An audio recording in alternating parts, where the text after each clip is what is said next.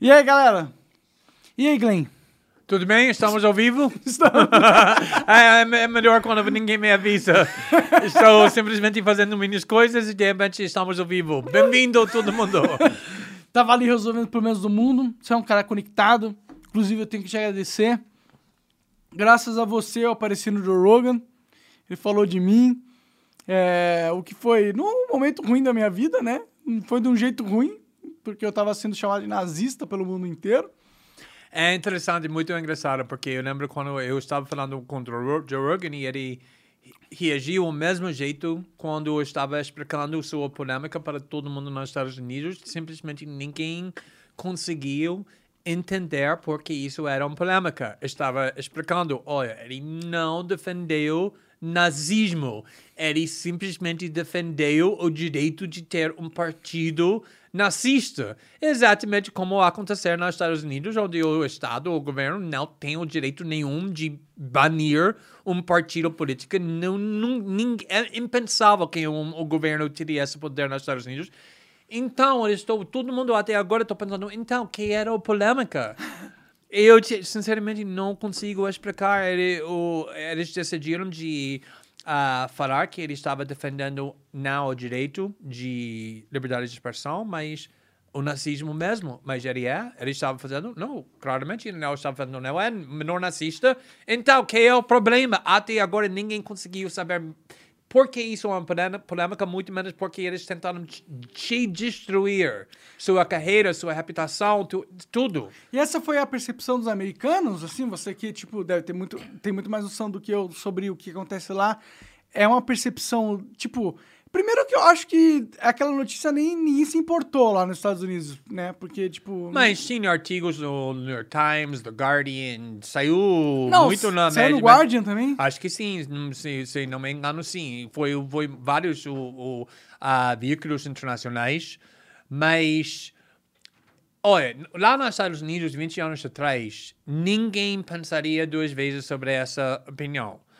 E não sei, eu acho que expliquei para você uh, quando estávamos conversando, talvez publicamente às vezes, mas a, a polêmica que me formou mais do que tudo era em 1977.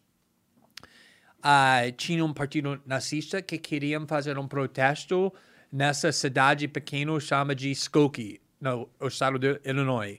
E esse partido, os nazistas, escolheram essa cidade exatamente porque tinha muito não só judeias, mas sobreviventes do Holocausto. Lembra? 77 foi só 30 anos depois do Holocausto mesmo. Então, tinha muitas pessoas ainda vivendo que estavam no campus do Holocausto pelos nazistas. E foram e, refugiadas lá nos Estados Unidos. Exatamente. Muito migraram exatamente para essa cidade.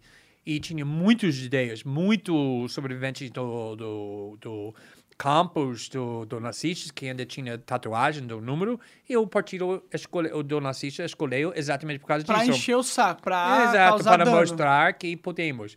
Então, a cidade pequena negou o, o direito de protestar, e quem entrou em defesa dos nazistas foi uma organização bem famosa nos Estados Unidos, a ACLU, que sempre era cheio com advogados de esquerda judeias. Foi quase todos isso. Por quê?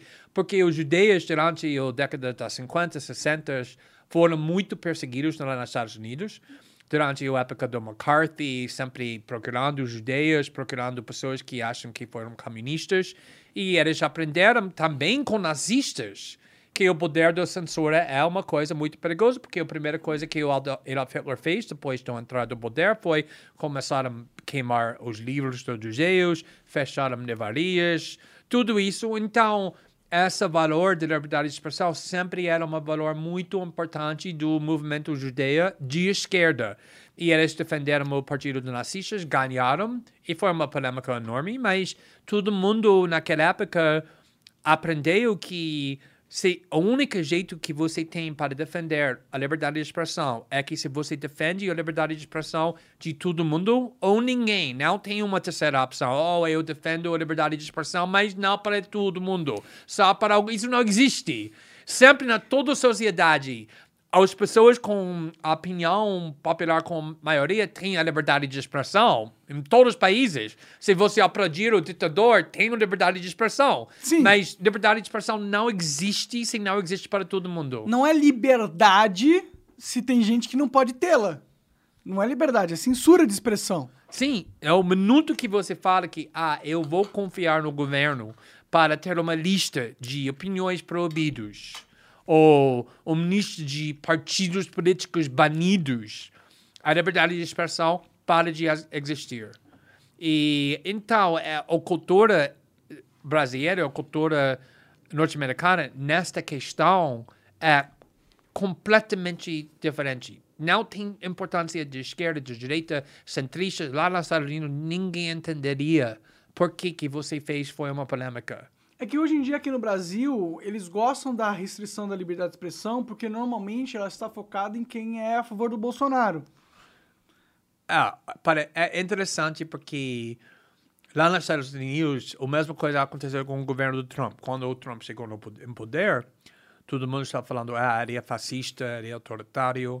E, na realidade, grande porção do censura não veio do governo do Trump, mas veio do as pessoas contra do governo do Trump, que uniram com a CIA, com o governo dos Estados Unidos, com Big Tech, para censurar as pessoas apoiando Trump, até o ponto que eles proibiram Trump, mesmo Trump, para participar na internet quando ele ainda era presidente eleito. Foi tal extremo. E O cara é presidente. Tipo, você tá, você tá atirando a liberdade de expressão dele no Twitter, ok, mas ele é fucking presidente. eleito. Ele não era ditador. Ele foi eleito de ser presidente. Ainda está sentado na, na Casa Branca, fazendo decisões, e ele não conseguiu ser ouvido na internet.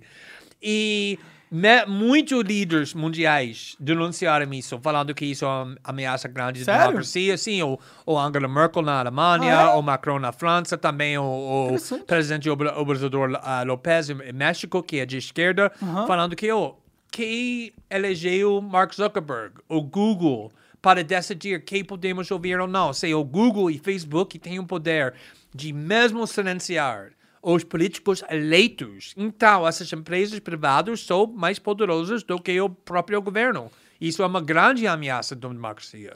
É, mas é meio que a realidade também, né? Hoje, é- quem é mais poderoso? Um bilionário ou um presidente? provavelmente o bilionário, mas isso não é uma situação que muito menos a esquerda deveria torcer. O Estado deveria ser o mais poderoso numa democracia. Se o Estado não é, o governo não é a coisa mais poderosa numa democracia, não é uma democracia. É oligarquia ou alguma coisa Sim, outra é que verdade. na realidade é. É, no Brasil é uma oligarquia, oligarquia há muito tempo, né? É, é muito interessante porque eu, eu, eu estava morando aqui desde 2005 e quando eu fundei Venture Brasil em 2016 foi no meio do debate sobre o impeachment da Dilma.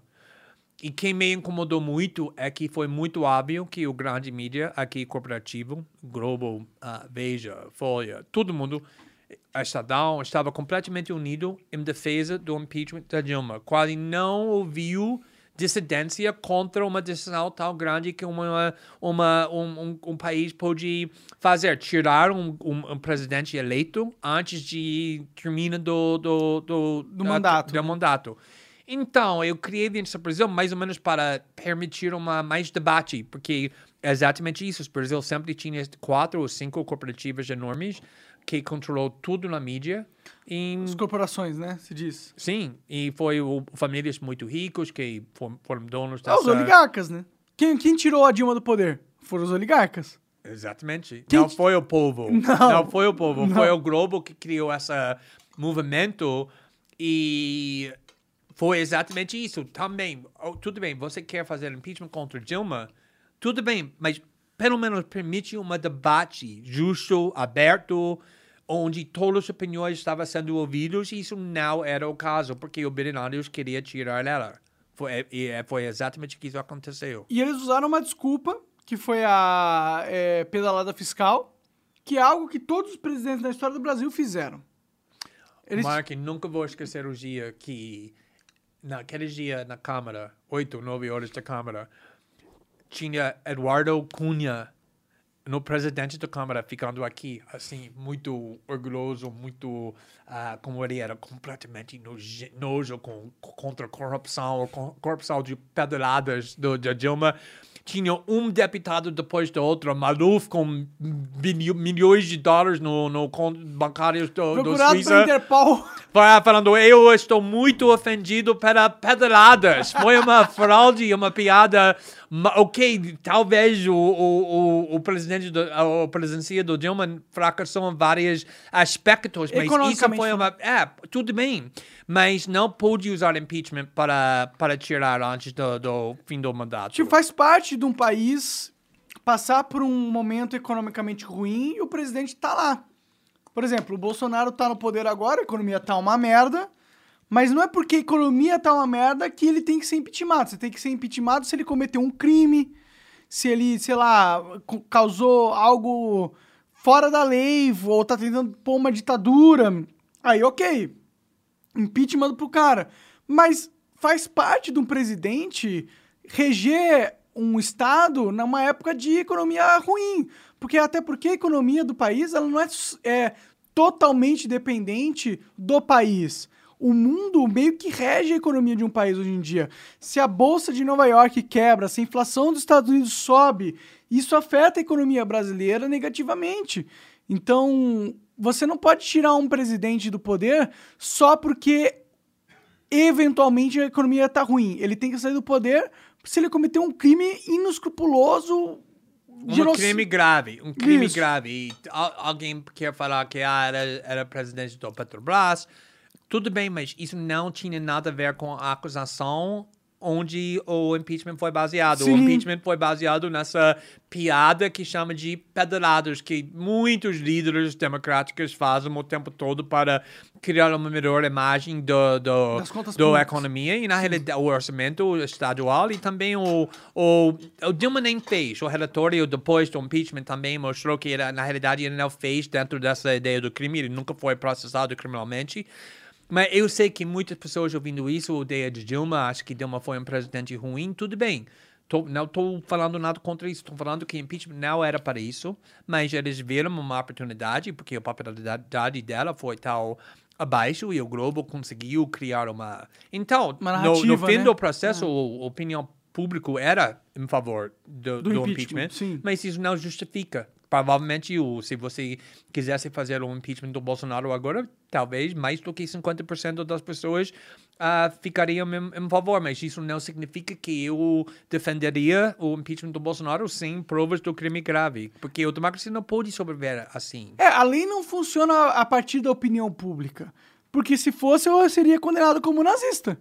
Eu fui Exato. julgado como nazista, mas eu não sou nazista, claramente eu não falei nada a favor do nazismo, mas a opinião pública, por causa da distorção na mídia, uma vez, num período do, do tempo ali, me considerou alguém assim. E aí a lei tem que se basear, basear no que é opinião pública. Não, a lei se baseia na, na lei, no que está escrito, Sim. no que é, nos fatos, na realidade, e não na percepção interpretativa das pessoas. Não, é, é, é- porque temos um sistema judiciário com um, um, muito regras legais para julgar alguém culpado de um crime antes de mandar eles na prisão? Porque o multidão, em inglês chama, chamamos disso ah, mob justice. Quando tem uma multidão com muitas emoções, como na, aconteceu depois dos seus comentários, e eles querem um, um cabeça para mostrar que alguém foi punido porque era o público tal, isso não é um processo confiável. Justo. Nem justo. Muito ao contrário, provavelmente vai causar resultados completamente injustos. E até agora eu sempre falo para pessoas, olha, se você quer denunciar monarquia porque você acredita que o governo do Bolsonaro ou qualquer outro governo deveria ter o poder para falar essa partido é permitido, essa partido é banido, essa partido tá tudo bem, essa não, essa opinião você pode expressar, essa não vai ir para prisão, tudo bem. Pode fazer esse argumento. Mas quando você fala que o monarca foi cancelado porque ele defendia o nazismo, isso simplesmente é uma mentira.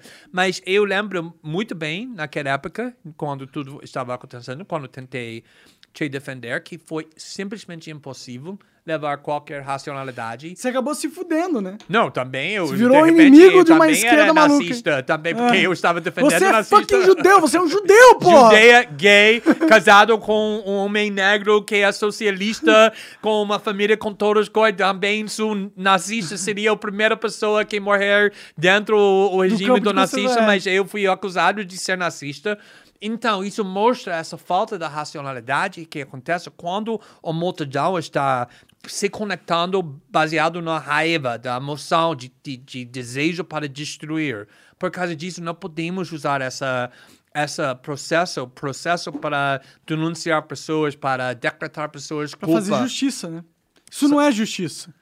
Não é justiça quando tem um monte de gente com garfos e tochas na porta de alguém porque alguém falou uma mentira ou alguma coisa que acusaram, isso não é justiça. A gente literalmente criou um processo de justiça com você ter que apresentar provas, com as pessoas podendo se defender. A gente criou justamente para ser contra esse movimento irracional do ser humano. Foi para isso que a gente criou o sistema judiciário, para isso. Exatamente. Porque a gente não confia na, na sociedade só julgando pela emoção. Não, vamos lembrar que se alguém de esquerda está querendo falar que isso não é justo, que a maioria das pessoas acreditaram que o Lula deveria ser preso.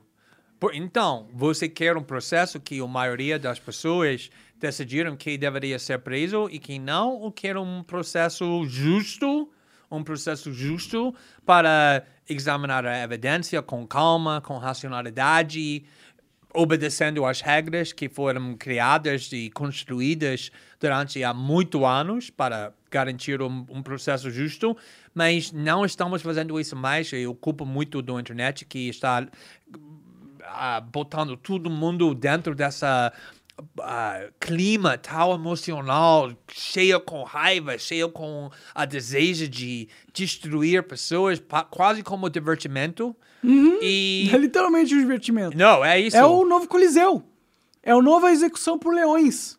É a internet. Humanos não mudam.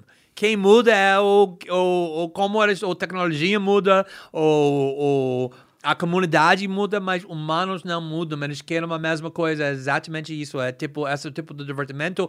Pessoas amam de ver outra pessoa sendo destruída como divertimento. E você era a pessoa sendo atacado pelo leão. Só isso. Exato, exato.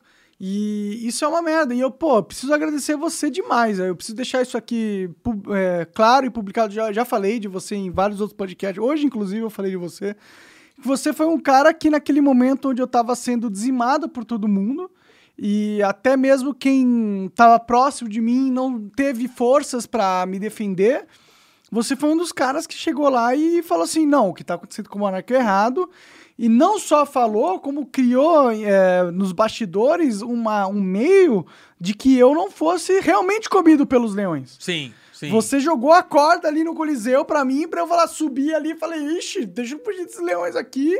E aí você fez o contato com, com o Rumble, né? Você tinha um contato com o Rumble. Não, forte. é isso que. Olha, primeiramente, o caso, uma das causas principais da minha vida é o, o caso da liberdade de expressão, liberdade de imprensa. Quase fui para a prisão duas vezes para essa causa, em 2013, quando fiz o reportagem do Snowden, também durante o Vaza Jato, quando fui processado criminalmente pelos procuradores brasileiros. Então, essa causa é uma causa há muito tempo mas também tudo com a liberdade da, do internet. Isso foi o caso do Snowden, que ele até agora está exilado e preso quase no, na Rússia. Estavam falando que iam deportar ele, né, recentemente. A Rússia não nunca vai deportar ele. Eles, É, hoje, ainda mais hoje em dia. não, eles, não, exatamente. Ele é mais seguro do que nunca. Mas, não, na realidade, eu lembro muito bem que quando encontramos em Hong Kong e estamos trabalhando com ele em segredo e estávamos presumindo que ele vai ser preso muito logo, porque o governo dos Estados Unidos ainda é o governo mais poderoso no mundo.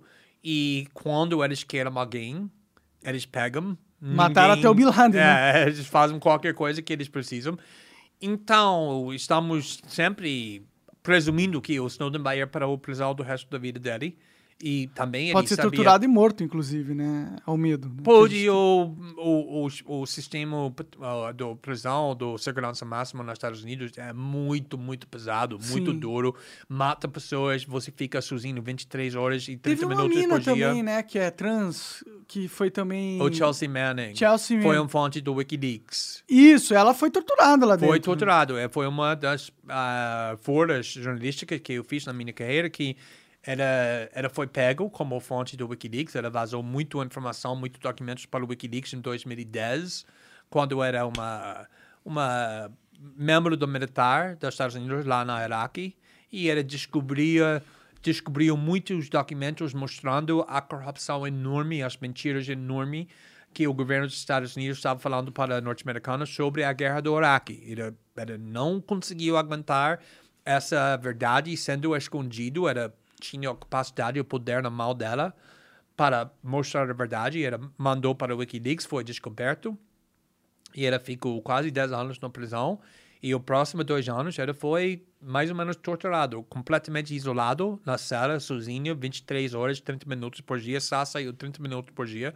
Nunca tinha sol, foi forçado a ficar nu o tempo todo, foi humilhado, foi. Ah, ela, eles faz, fizeram tudo para deixar ela completamente louca. Então, isso é quando você tem uma causa que você está pronto para sacrificar sua liberdade ou sua vida, como o Snowden era, como o, o Julian Assange era, como o Chelsea Manning era, como várias outras pessoas também eram. Essa causa é tão importante para você. E essa causa para mim é a liberdade da internet, a liberdade de expressão, a liberdade da, da imprensa. Então, eu sabia que quando eu en- eu entrei para te defender, eu vou ser muito atacado, mas olha, minha vida como jornalista independente é isso que tá eu não fizesse, né? quem vai fazer? Você tá acostumado a ser atacado pelos Estados Unidos da América, né? O que, que é os militantes do Twitter? Sim, o Sears fica dois, três anos meio ameaçando. E o governo Inglaterra queria ah, prender meu, meu marido, ele foi detido em Londres. Então já lutamos contra facções poderosas insultos no Twitter, não faz nada contra, para, mim, mas não é. Acho que essa coisa que você está fazendo com o Rumble é uma coisa muito importante. É, o, também eu estou usando a plataforma Rumble porque um, quando, depois eu saí do Intercept em 2020, por causa da censura que eles tentaram fazer contra mim. Passei o que você passou, né?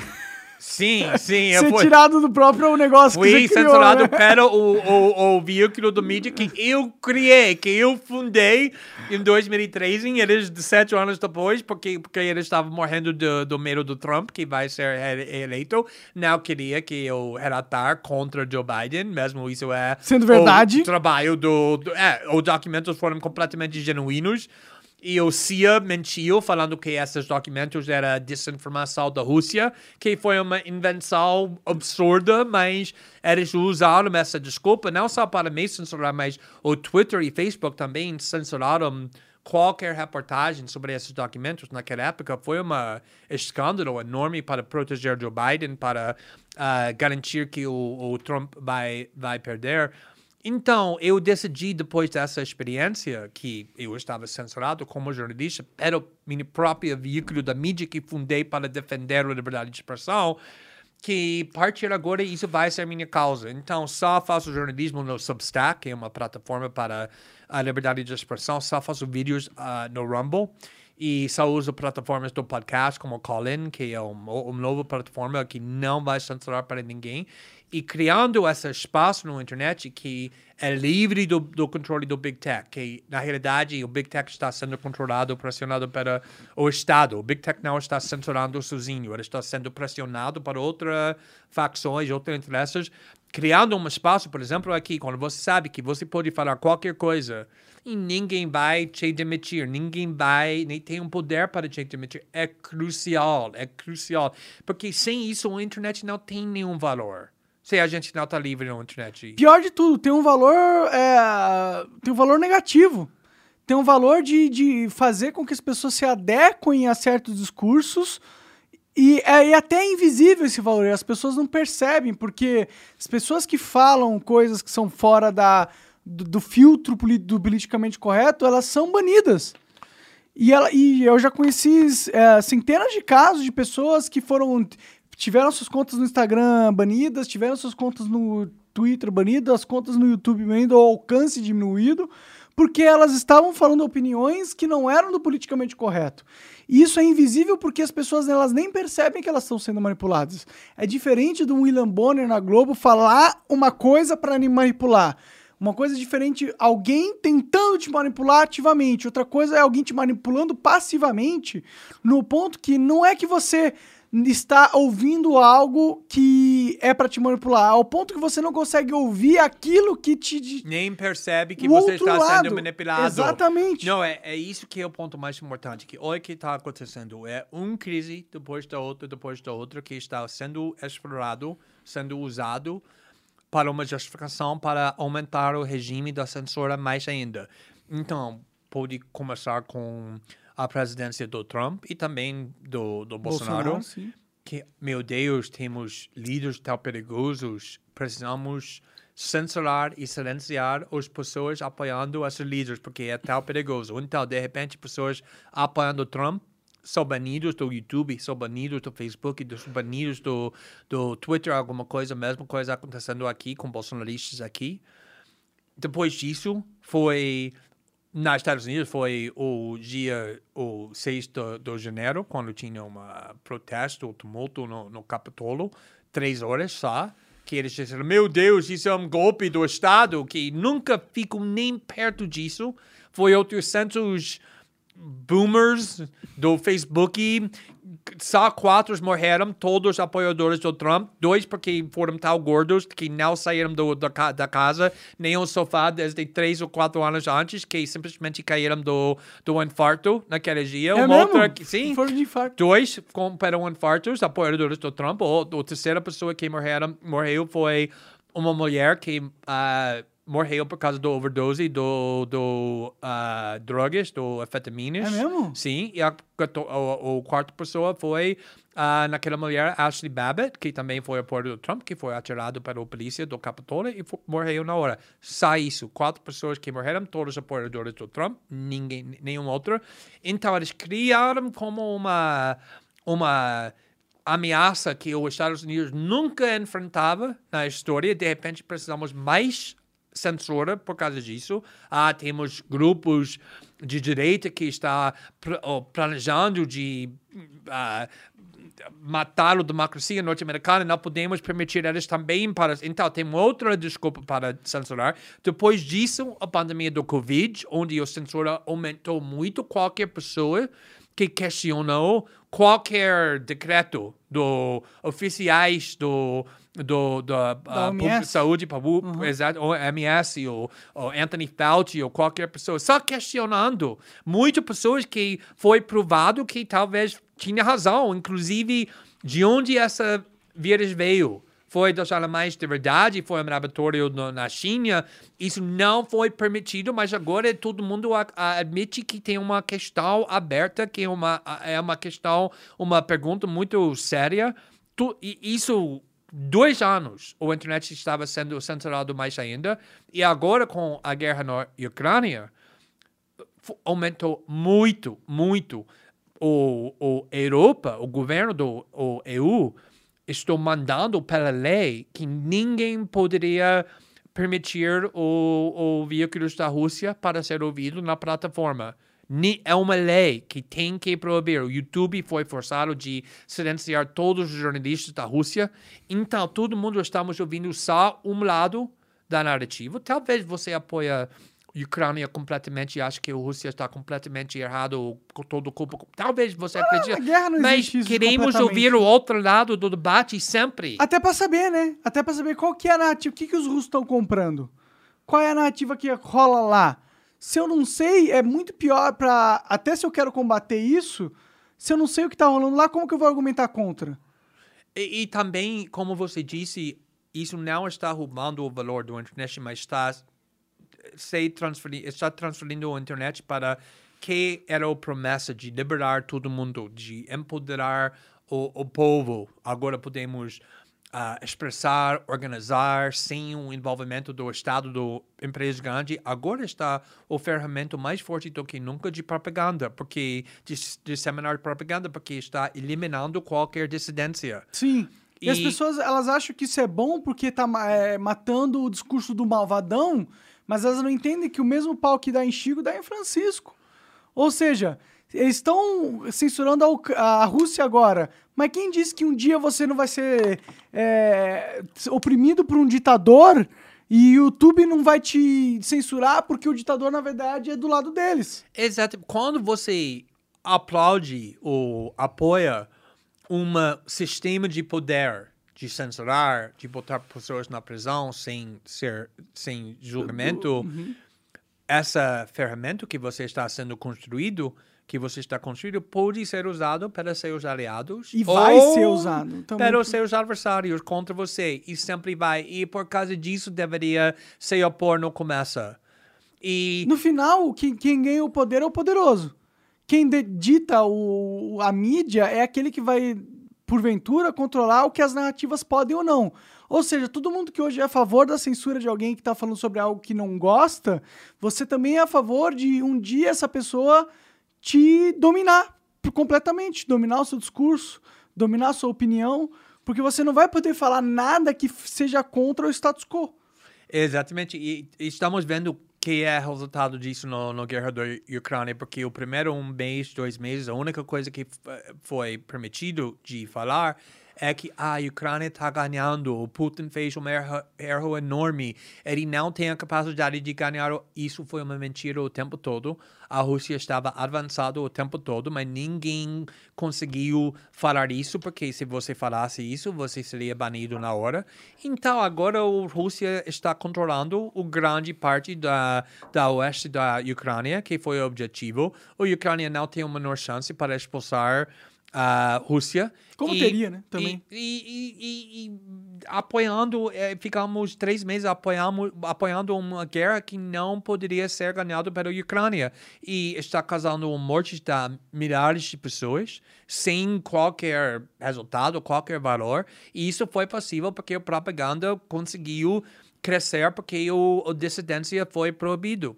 E cada vez que isso acontece, vai sempre ter o mesmo, o mesmo resultado. Sim, pessoas não entendem isso. Elas acham que só porque agora parece que a censura está do lado do inimigo político deles, eles acham isso bom, positivo, mas eles não pensam a longo prazo.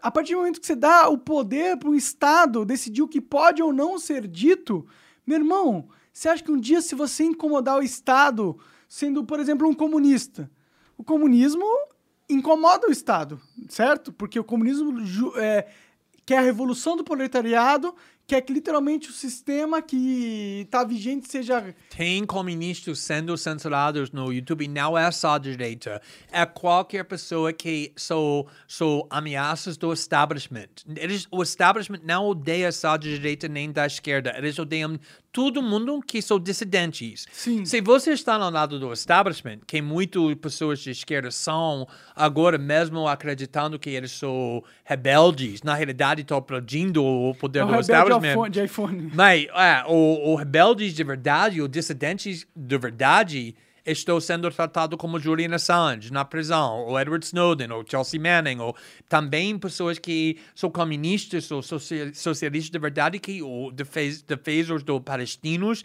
que está sendo censurados no, no internet também. Não é só de direita. Aqui no caso do Brasil tem o PCO. O PCO, o Alexandre Moraes mandou tirar todos os canais dele de veiculação. O PCO é um partido comunista, porra.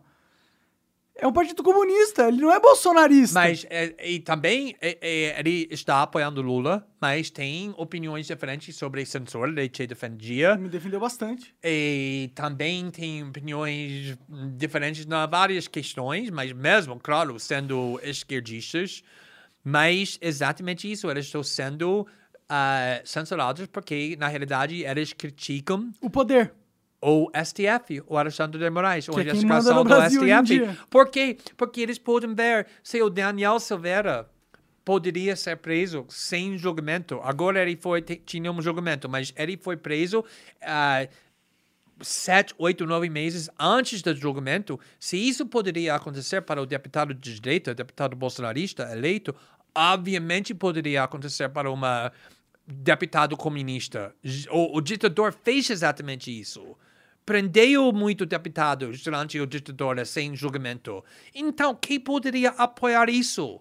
Mesmo se você acredita não sei como, mas mesmo se você acredita que só vai acontecer para seus inimigos, ainda deveria se opor. Porque está errado, Sim. eticamente, no princípio. Mas se você não tem princípios, só pensa na forma pragmática, ou da estratégia, obviamente vai ser usado contra você e deveria se opor isso por causa disso. Por isso que eu não entendo a mídia. A mídia é muito a favor da censura estatal hoje em dia. Muito. Eles estão liderando essa censura. E como que isso é possível, cara? Eles vão ser os primeiros alvos. Na época que alguém, tipo, que alguém que, que quiser realmente atacar eles, porque hoje em dia o, o, o Bolsonaro, por mais críticas que a gente tem a ele, por mais ele falar merda da mídia, ele. Sim, fala pra caralho, sim. mas ele não toma atitudes legais pra censurar a mídia. E quem tá tomando atitudes legais pra censurar a mídia é o STF. É a mídia bolsonarista? É. Mas quem disse que o Lula, quando vier no poder, ele não vai atacar a mídia que fala mal dele? Exatamente. Ele, ele, na realidade, ele tentou fazer isso uma vez com um repórter do New York Times que publicou um artigo falando O que Bolsonaro o Lula... ou Lula? Lula. Em 2004, quando ele era presidente no primeiro mandato, ele tentou expulsar o repórter do New York Times, Larry Ruther, porque o Larry Ruther publicou um artigo no New York Times falando que o Lula tem problema com álcool, que o Lula não gostou e mandou ele ah, embora. Lula de imediatamente quase percebeu que isso foi errado, ele pediu desculpa, foi revertido, foi uma polêmica. E na realidade o Lula respeitava a liberdade de expressão. Ele nunca, na realidade, tentou atacar ou fechar a, a mídia. Não, Mas agora, com essa máquina que está sendo construída, ele tem esse poder, ele tem a capacidade, e não só ele, mas também Bolsonaro, também presidentes no futuro, que essa censura está sendo aceita.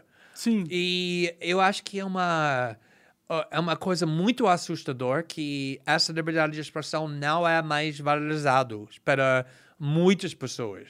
Imagina, e eu acho que essa questão dos jornalistas corporativos sendo líderes apoiando o regime da censura é muito interessante. Por quê? Porque eles estão olhando para você uma com uma audi- audiência crescendo muito rápido. Você tem um milhão de pessoas, dois milhões de pessoas assistindo uma entrevista que você faz três horas, eles nunca consegui, con- con- conseguem fazer isso. Então, eles estão pensando, meu Deus, estamos perdendo nossa audiência para jornalistas independentes, para pessoas como o Monark, que não, não têm a menor competência de opinar como nós temos. Então, que é a resposta? A resposta é, vamos silenciar eles, para forçar o público para ouvir para a gente mais uma vez. Acho que isso é um dos objetivos principais que o porque o, o, o, o, o, empre, o empresas grandes da mídia está apoiando o regime da censura. É, faz sentido. Faz sentido mesmo. Eles perderam, né? A internet foi uma revolução na comunicação. Eles- e eles antes detinham o monopólio total da verdade, da narrativa, pelo menos. A narrativa, hoje em dia, ó, pô, a Globo, se quisesse tirar um presidente do poder, ela tirava. Era só ela Já, publicar. mos- já mostrou com Dilma. Já mostrou, e, e, e também. E, e- e é isso que eu estava tentando falar para o direito brasileiro, que estava aplaudindo o impeachment da Dilma. Olha, se você está feliz como o Globo está destruindo a presidência da Dilma e agitando para um movimento para apoiar o impeachment de Dilma, um dia talvez você vai ter um presidente da direita e vai sofrer a mesma coisa. E agora eles Estão sentindo na pele. só esperaram se ma- horas para porque Globo está completamente contra o Bolsonaro. E a mesma mídia. E eles acham que eles foram os primeiros a sofrer isso. Eles falam assim, ah, agora, quando eu fico falando sobre contra a liberdade, é, a favor da liberdade de expressão, eles falam assim, ah, finalmente o Monark acordou, porque isso já estava acontecendo. Não, meu irmão.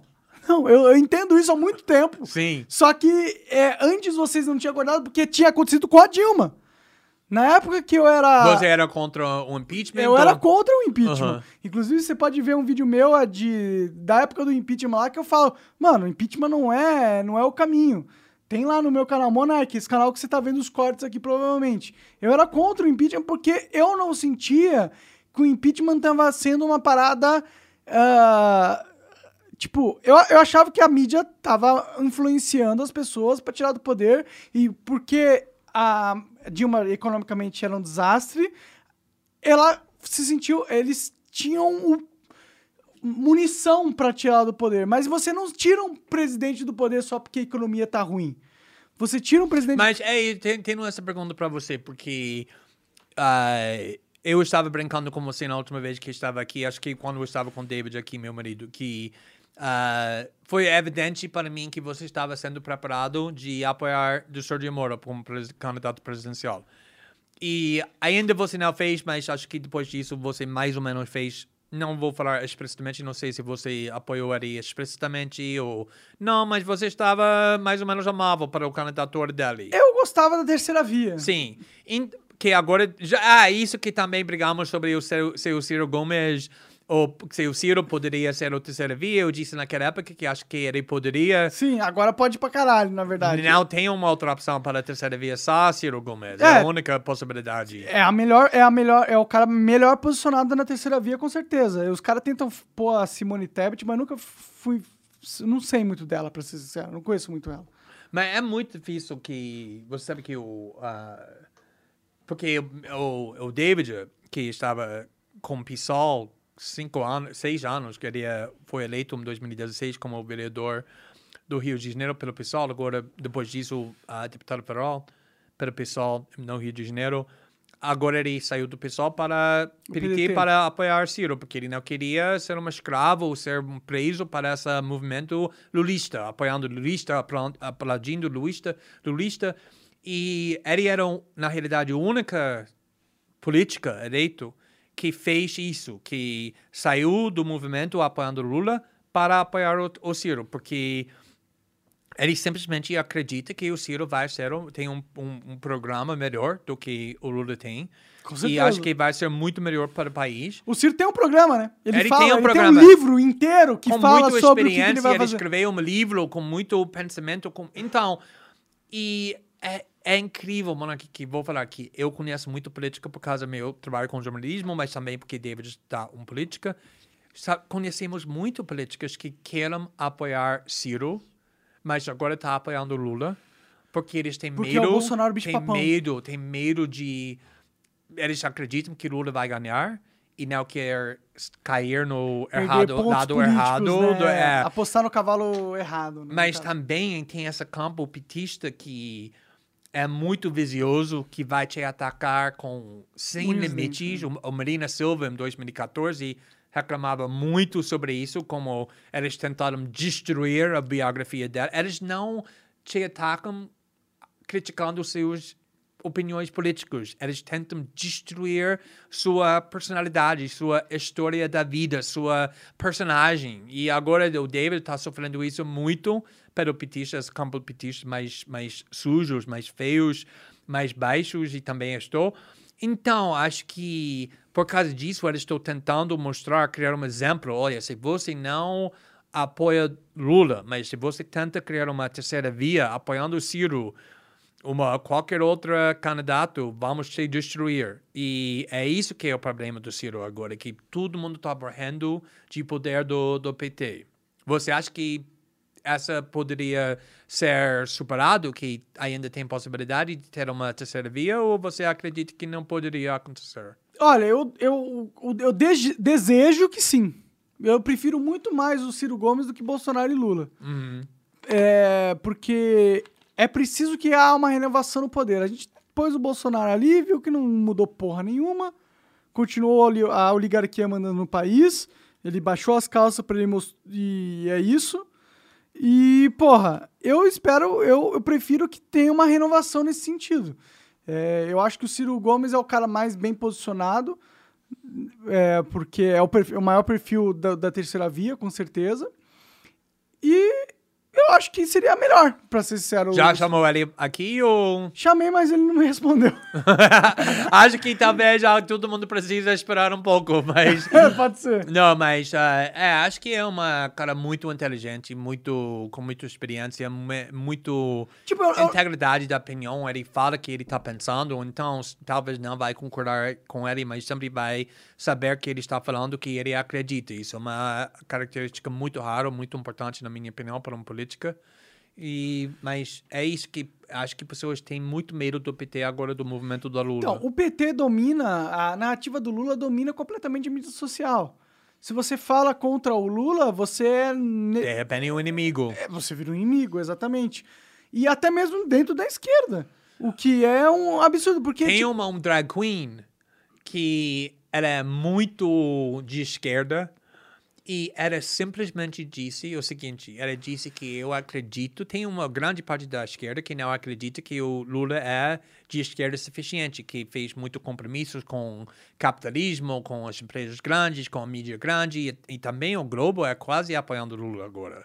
E sem dúvida vai apoiar Lula no segundo turno contra o Bolsonaro. Eles Sim. odeiam Bolsonaro além de tudo. Mas se ele se eleger, eles vão destruir o Lula, né? Provavelmente vai ser contra o Lula. Não, mas por enquanto tá apoiando o Lula. Mas quando Lula era presidente, a realidade é que ele fez um país com os oligarcos, os, os banqueiros fez muito, fizeram muito bem. Então, tem pessoas da esquerda como ela que acreditam que o Lula não é da esquerda suficiente. Tem pessoas que são socialistas, tudo isso. E ela simplesmente falar, fa- falou que ah, no, no primeiro turno eu não vou votar no Lula, vou votar no partido da esquerda um comunista ou esquerdista qualquer. E no segundo turno, se é é Lula e Bolsonaro, obviamente vou apoiar. Isso não era suficiente, ela foi destruído uma semana, cancelado, tudo isso. E é, foi incrível que o, na semana passada a mesma coisa aconteceu com eu e o David. Tinha uma tweet que viralizou muito, até o grande mídia escreveu sobre isso, atacando o David e eu, nosso casamento de 17 anos, na, com temas muito Que homofóbicas, com O que eles atacaram? foi uma Qual que tweet foi a que foi, viralizou muito falando que o, foi- na realidade foi mais sobre David falando que David é um rapaz burro que nunca fez nada na vida dele, mesmo usando o corpo sexualizado para atrair um homem famoso, eu, e ele nunca fez nada na vida dele. E é um ataque tão feio de usando esses estereotipos do pessoas que, que David veio da favela, ele cresceu órf- órfão, ah, ele superou muitas coisas na vida dele para voltar para a faculdade, para fazer uma campanha do Snowden, para participar no jornalismo do Snowden, para ser eleito o primeiro LGBT vereador no Rio de Janeiro, mas eles estão tentando minimizar e insultar a, a história dele, falando que ele é quase um prostituto burro, como eles falam sobre todos os pobres negros que veio da favela. Isso é da esquerda, usando os temas. Se você usaria, eles te atacariam na hora, falando que Não, você é estaria- racista, classista. estaria preso. Ou seria preso, mas eles têm o direito absoluto. Por quê? Porque David era um inimigo, porque ele não está apoiando Lula. E eles são protegidos pelo grupo do Lula. O grupo da esquerda radical. Não é radical, é a esquerda identitária, vai. Não, porque o David está apoiando o Ciro. Então, Não, não, ele- não o Ciro. Quem ataca ele. Yeah, exato. É, é o, tem uma. Não o. É a David. coisa que tem, tem me incomodando, eu estou vendo isso com muita clareza, é a seguinte, que tem um campo do, do petistas que usam qualquer ataque sem limites.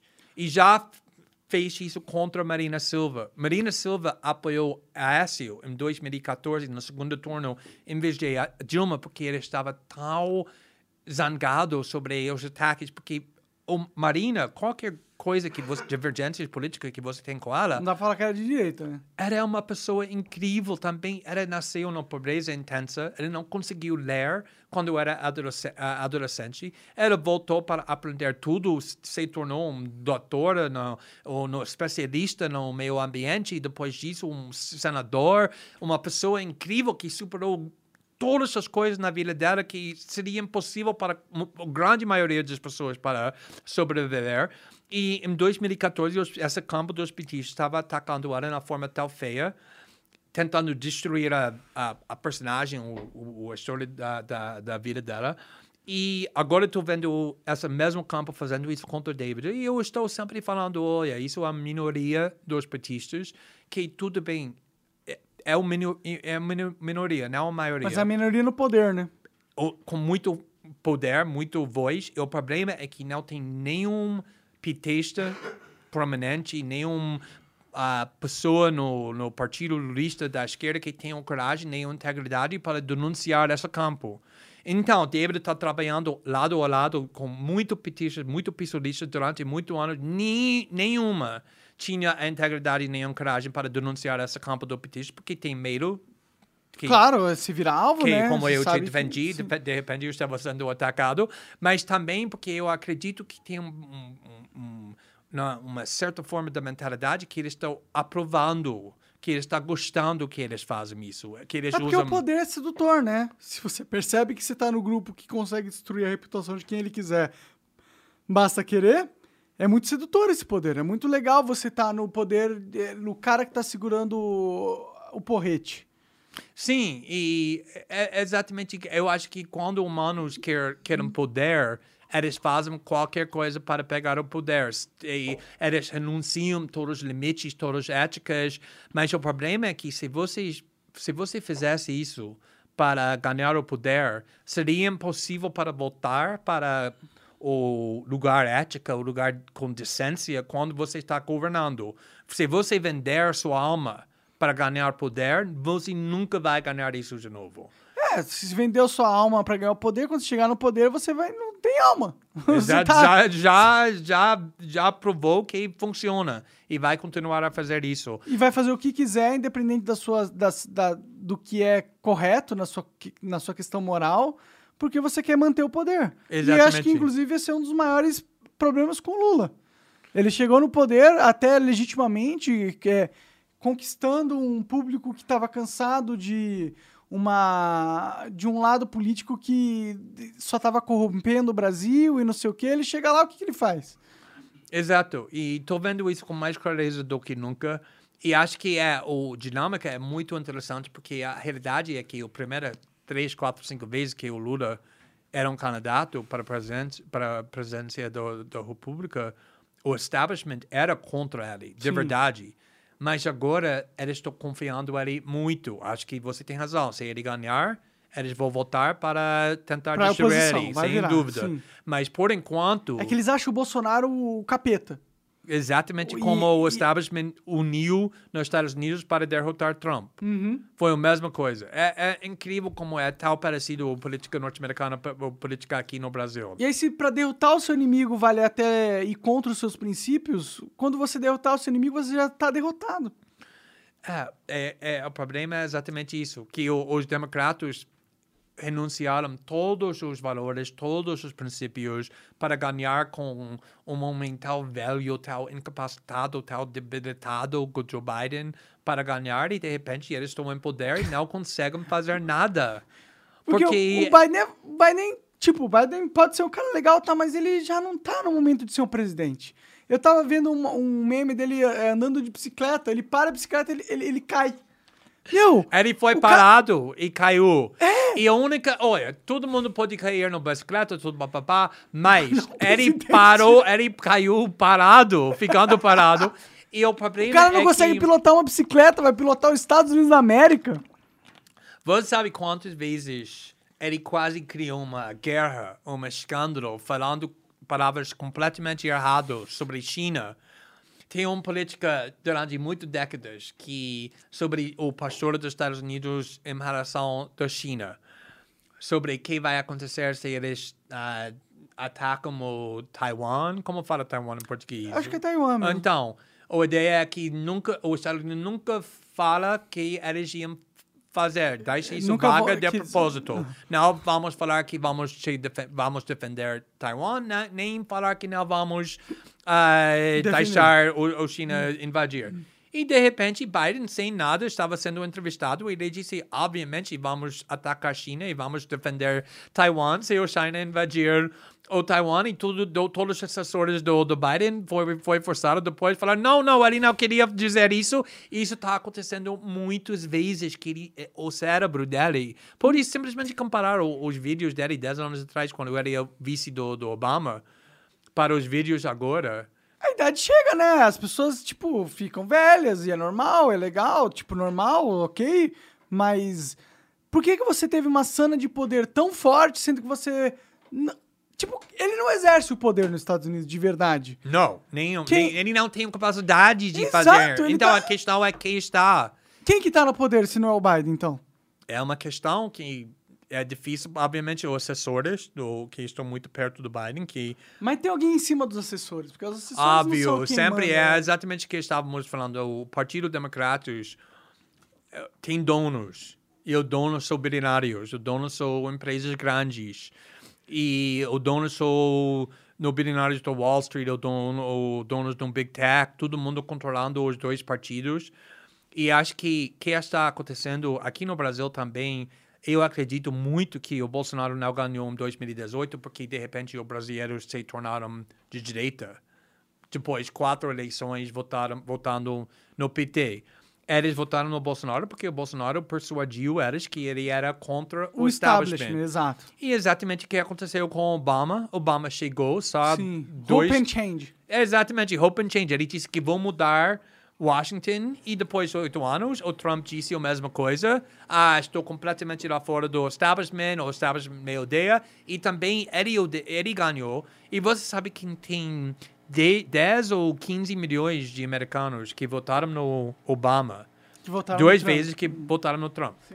Porque ele está só procurando as pessoas que estão contra o establishment, que eles odeiam mais do que tudo, não tudo bem.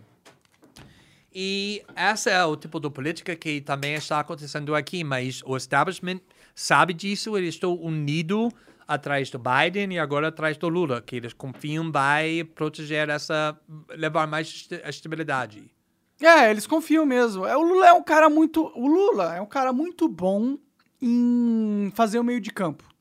Ele é muito. Ele é muito inteligente. Eu, eu acho Lula muito, inteligente, na muito, minha opinião. muito. Quer a galera Não, ele é... Mas eu acho É, ele muito inteligente. Não, eu entrevistei ele duas vezes sentando assim e é isso que me impressionou mais do que tudo. Quando ele, ele fala, o cérebro dele está funcionando muito rápido, muito bom. Ele tem, ele tem talento político como ninguém com- que, que conheço tem. Ninguém. Sim, ele tem o, o molejo, ele tem o traquejo, ele sente o- as alavancas do poder de um jeito muito foda, assim. Tipo. E nesse sentido, eu acho que o Lula é um produto do meio. Tipo, ele é um cara que entendeu como funciona o jogo. E o Ele é muito pragmático. Ele, ele, não, ele não prioritiza ideologia. Ele nunca. Talvez 40 anos atrás, o Lula, da líder do sindicato, bem mais da homem da esquerda, tinha mais ideologia. Mas agora o Lula é muito pragmático. Sim, ele vê, vê aonde que tá, aonde a corrente tá, tá levando as coisas. Tá desse lado? Se eu for contra a corrente aqui, eu vou me fuder? Tá, então eu não vou contra a corrente. Eu vou a favor Queria escolher eu como vice.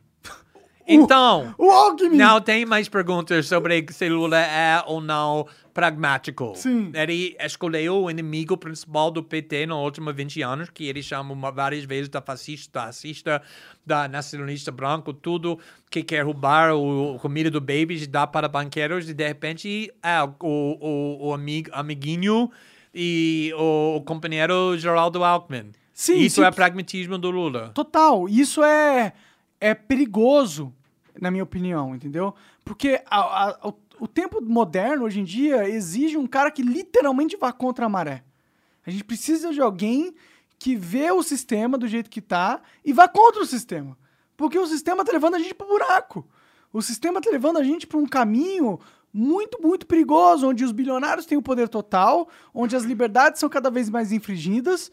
E esse sistema não é positivo, não é legal. Mas é interessante porque eu estava acreditando quando eu estava fazendo o, o trabalho do Vaza Jato, que casou Lula para ser libertado, e eles vão me matar se não mencionou que estou aqui em São Paulo porque meu livro está sendo lançado Ah, é amanhã. verdade, verdade. Tem que parar monarquia ou eles vão te matar. Uh, você tem o nome do meu livro porque é- é- já saiu nos Estados Unidos no ano passado, agora está saindo em português aqui no Brasil. Traduzidão, bonitão. É, amanhã é o primeiro dia que vai sair aqui no, no Brasil, em português. O nome é, É, o- Minha Luta. Não, é o... É Em isso. defesa da democracia e depois é me, meu, minha luta. Eu sei isso em inglês porque... Batalha por justiça e liberdade de expressão no país da Lava Jato. Então, é isso. Então, ah, obviamente, esse trabalho que nós fizemos, que causou tanta polêmica, tanta controvérsia, liberou Lula da prisão. E eu lembro que quando ele saiu, ele voltou para São Paulo, ah, o dia quando ele ah, foi libertado, liberado, e ele me ligou naquela noite para me mesmo? agradecer. Sim, ele disse Ah, quem que ah, legal, te agradece é, para interessante. trabalho, tudo isso. Mas eu estava esperando que vou falar com uma cara muito cheio com emo- emoção, que também com raiva. Ele foi preso 18 meses, na opinião dele, na minha opinião também, injustamente. Não porque ele era inocente, porque nunca recebeu o Porque não processo foi dado o justo. devido processo Sim, legal. que estávamos discutindo, que é necessário para qualquer um. Eu estava esperando que ele vai ficar cheio com raiva. Imagina ficando na prisão 18 meses, acreditando de verdade que você estava sendo condenado na forma injusta por um homem, Sergio Moro, que ultrapassou todos os limites e, de repente, a evidência surgiu que provou que você tinha razão. E depois o STF decretou que sua condenação foi errada, injusta e está Se bem que é difícil anulado. dar muita moral pra STF. É, tudo mas bem. tudo bem, mas eu acho que isso foi justificado. E, não, de novo, não estou afirmando que Lula está inocente. Estou falando que ele nunca recebeu um processo justo por Não, causa tudo do bem. Isso eu tendo a concordar pra caralho. Ok, então, e eu estava pensando que a Lula vai ser um político diferente e agora não vai ter tal bozinho com o establishment e os sectores poderosos, porque ele vai ficar cheio com raiva, vai querer vingança contra todo mundo. E naquela noite, quando ele me ligou, eu era mais emocionado do que ele. Ele não nem queria pensar, falar sobre nenhuma emoção, nem expressou nenhuma emoção. Só depois, depois ele disse, ah, muito obrigado pelo seu trabalho. Ele queria falar sobre a eleição 2020 e quem vai ganhar a prefeitura. Então, ele já, o cabeça dele já foi planejando essa coisa tal pragmático. E ele não é uma pessoa que está cheio com raiva, ele não quer vingança. Ele quer voltar ao poder para fazer que eu acredito que ele acredita é o projeto da vida dele para melhorar o, as vidas das pessoas que cresceram com ele. Não estou falando que isso é o projeto. Estou falando que ele acredita. mesmo que ele acredita que ele eu acredito. Eu acredito. Que eu, eu não estou falando... e- olha, eu tenho muita dificuldade ah, acreditando que uma pessoa que cresceu como Lula cresceu, e talvez estou pensando isso porque meu marido cresceu do mesmo jeito, simplesmente pode esquecer tudo que formou a vida dele, toda a dificuldade que não só ele, mas todo mundo com que ele cresceu passaram. Talvez isso é, não sei, ge- ingenuíno ou um pouco... Ingênuo, né? É, talvez estou sendo isso, mas eu não estou falando que ele é bonzinho. Eu estou falando que tudo que ele faz, ele quer que ele tenha um le- legado onde pessoas vão falar que o Lula melhorou as vidas das pessoas. Ó, nesse ponto do legado, eu, eu acho que é plausível. Porque o Lula vai morrer, tá ficando velho. Todo mundo vai morrer um dia. sim, sim. E o que que fica? Sim, eu Fica o acho que o mais legado. velho alguém é, o mais velho que, o mais perto da morte alguém é, a mais que a gente começa a, a pensar sobre legado. Sim, e eu acho que pode ser um motivador grande pro hum, psicológico do Lula dar, é, deixar um legado que ele seja lembrado positivamente na para depois do tempo. Eu acho que isso realmente pode lidar com ele. Mas é que eu não vejo o Lula como um cara que realmente quer ajudar o povo pra caralho, entendeu? Você acha que ele, a, que ele ajudava o povo durante os oito anos da, da presidência dele? Eu, eu acho que ele ajudava de uma maneira muito, muito política, no sentido muito comercial. Por exemplo, quando você dá crédito fácil pra todo mundo, sabendo que eles vão se fuder depois, você não tá pensando em, em ajudar o povo a longo prazo, entendeu? Você tá pensando em ajudar o longo no momento, o povo no momento onde você tá no poder pra que você ganhe re- uma reputação foda com, a com o povo. Tá falando que ele ajudava a vida das pessoas, mas com motivos ruins? Tipo, ó, o, na época do Lula no poder foi a época que o crédito foi mais solto, certo? Sim. E aonde Ele todo foi o beneficiário do. Todos os líderes que têm sucesso têm sorte também. Exatamente como você estava falando da Dilma e economia ruim. Muitas vezes a economia ruim não veio da, da presidente e era a culpa. Sim, sim. Culpado por, por isso. Mesma coisa com a economia forte. Sim, mas não é que não é que eu sei que tem um negócio das commodities que foi realmente algo que ajudou o Lula a ganhar uma popularidade, porque o Brasil estava numa época muito boa, vendendo pro, pro mundo inteiro, ganha, entrando muito dinheiro aqui, todo mundo ganha nesse sentido. Mas ele, junto com a Dilma, inclusive, eles, eles tiveram uma, uma, uma, uma política pública de dar crédito às pessoas. Todo mundo conseguia crédito fácil, entendeu? Tipo, pra comprar um carro, pra comprar uma geladeira, pra aham. comprar um micro-ondas. Aham. Então era muito fácil pegar dinheiro emprestado. E isso traz uma sensação momentânea muito positiva, porque é dinheiro no seu bolso. Sim. E ao longo prazo, isso se torna muito negativo. Porque você não vai pagar isso se você não tiver uma base econômica que permita que as pessoas realmente ganhem mais dinheiro, não só peguem dinheiro. Uma coisa é você ganhar dinheiro, outra coisa é você pegar Mas, dinheiro por exemplo, o emprestado. Bolsa Família, que dá, deu dinheiro para os famílias mais pobres, Sim. para permitir elas para comprar comida, um pouco coisa, vida um pouco melhor, para ter mais oportunidades, em troca de provas que o criança está Tá na indo para a escola, sendo né? educado. Né. Mesmo o- o- o- os veículos neoliberais e The Economist e ah, pessoas assim que estão completamente contra o socialismo elogia esses programas até hoje. Não, eu acho que o Bolsa Família é genial. Eu acho, inclusive, que o Bolsa Família é um começo de algo que deveria ser muito maior. Eu acredito na, na renda básica universal. Eu acho que é seria um- uma mecânica estatal excelente, a melhor de todas, na minha opinião. Nada melhor do que você dar dinheiro pra pessoa e ela decide o que ela faz com a porra do dinheiro. Sim, sim. Em vez de dela, não, você tem que ser desempregado, não, você tem que ser inválido de alguma forma, não, você tem que ser não sei o quê. Não, só dá dinheiro pra pessoa. Deixa ela comprar as coisas que ela quiser, deixa ela investir em si mesma, comprar um curso ou pagar uma faculdade pro, cole... pro, pro filho dela. Eu, eu gosto de renda básica universal, uma coisa que eu acho bom. Eu acho que foi acertado pra caralho o Lula nesse sentido, entendeu? Uhum. Mas não é só isso que se resume o governo dele, né? Tem outras coisas que ele fez Claro. Que É, não- Isso é o pragmatismo dele. Sim, que, sim. Por exemplo, se eu perguntar um petista agora como é possível que o Lula pode botar no, na posição de segunda mais poderosa política do vice-presidente um cara, Geraldo Alckmin, que ele e os petistas ficaram nos últimos 20 anos chamar, chamando de racista, fascista, como corruptos, tudo isso que já falamos. Como é isso é possível? Eles falariam, olha, aqui no Brasil, para governar, para ter uma lei aprovada, tem que fazer alianças com pessoas com quem você tem muito divergências. Ele poderia escolher uma cara de esquerda, provavelmente ia ganhar o mesmo jeito, talvez com menos pontos, talvez um Eu acho que ele tava melhor posicionado se ele escolhesse um Ciro sim. Gomes, Pra- pra- um exatamente, Boulos aí isso, exatamente, porque pessoas estão Um David questionando. Miranda. David Miranda, talvez a próxima eleição, não estamos prontos para isso. Mas eu acho que é uma questão, é isso, que esse pragmatismo é muito importante para ter diálogo com... Mas o que, que é maior dentro do Lula? O pragmatismo ou a- essa questão social dele?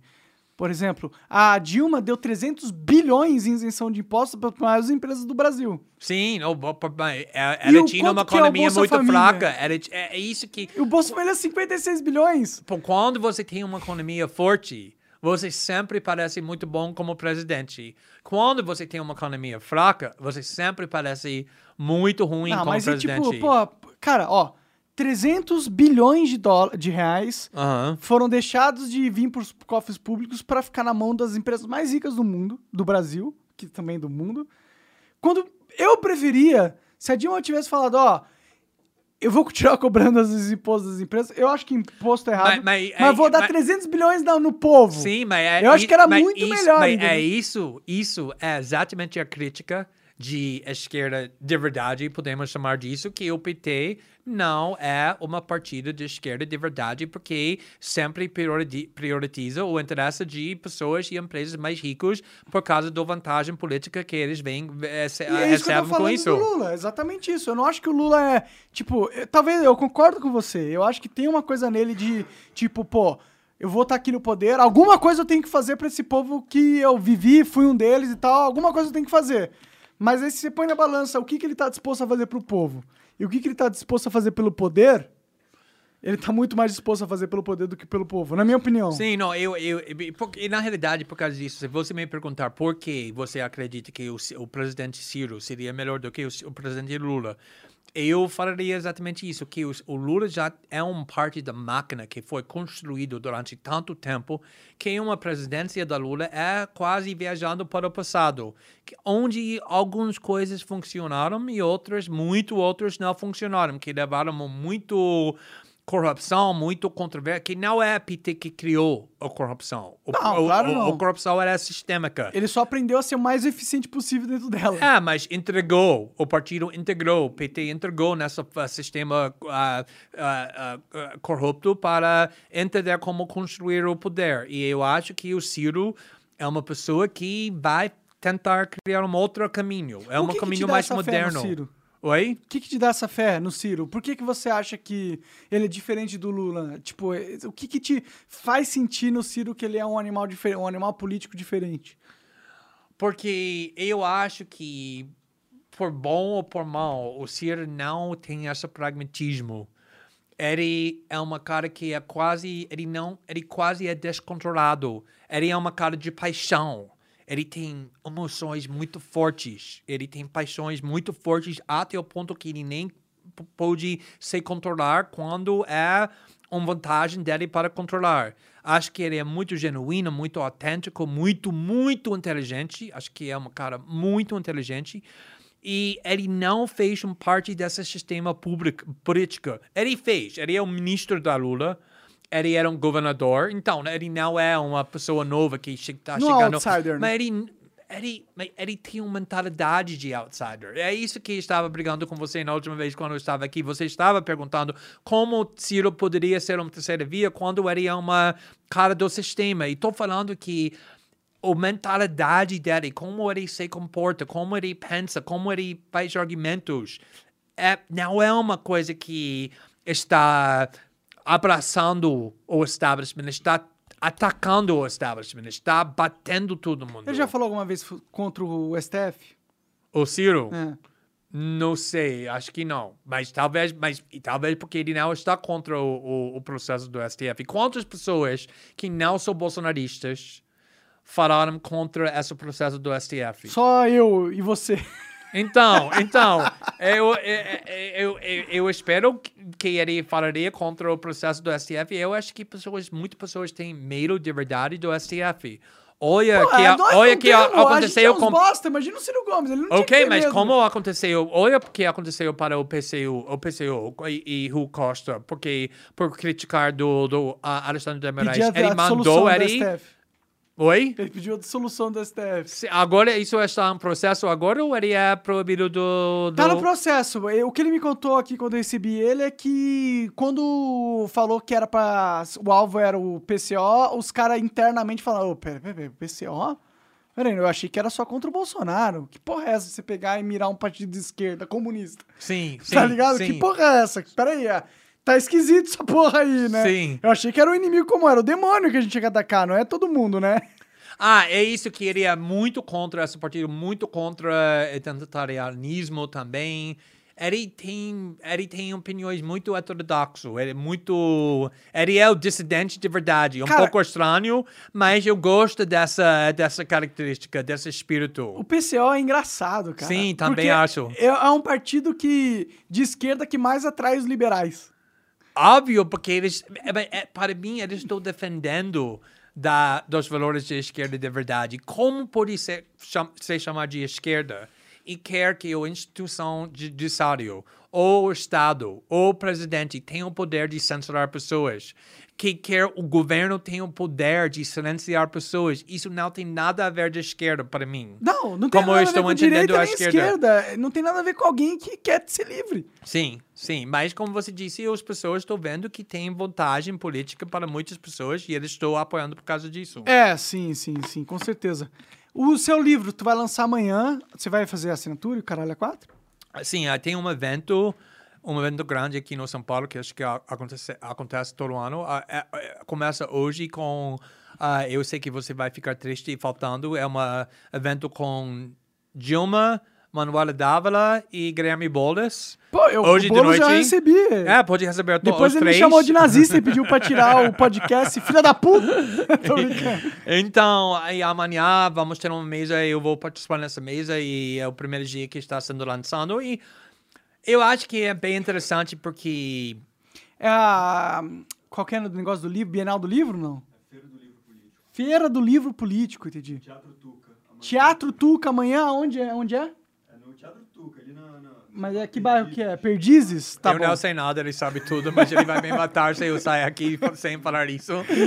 E, não, é, na realidade, essa história do livro, eu acho que é uma história muito interessante, porque minha vida foi completamente derrubada, um ano quase. E, é, Completamente derrubado? sim, e, e completamente transformada, porque foi muito perigoso essa, essa reportagem que estamos, estávamos fazendo na hora. Do, do Lava Jato? do, do Vaza Jato, do Vaza Jato, da Ah, do reportagem do Vaza Jato, porque naquela época começamos em, em, em, em maio de 2019, que foi só quatro meses depois o Bolsonaro fez no o dele e foi no pico do poder dele, porque ainda ele estava completamente unido com todos os bolsonaristas antes dessas divisões internas. Sim. Mas também ainda foi completamente unidos com os lavajatistas, porque o Moro estava em parte grande do, do governo dele e o, o nosso alvo principal foi, foi Sergio Moro.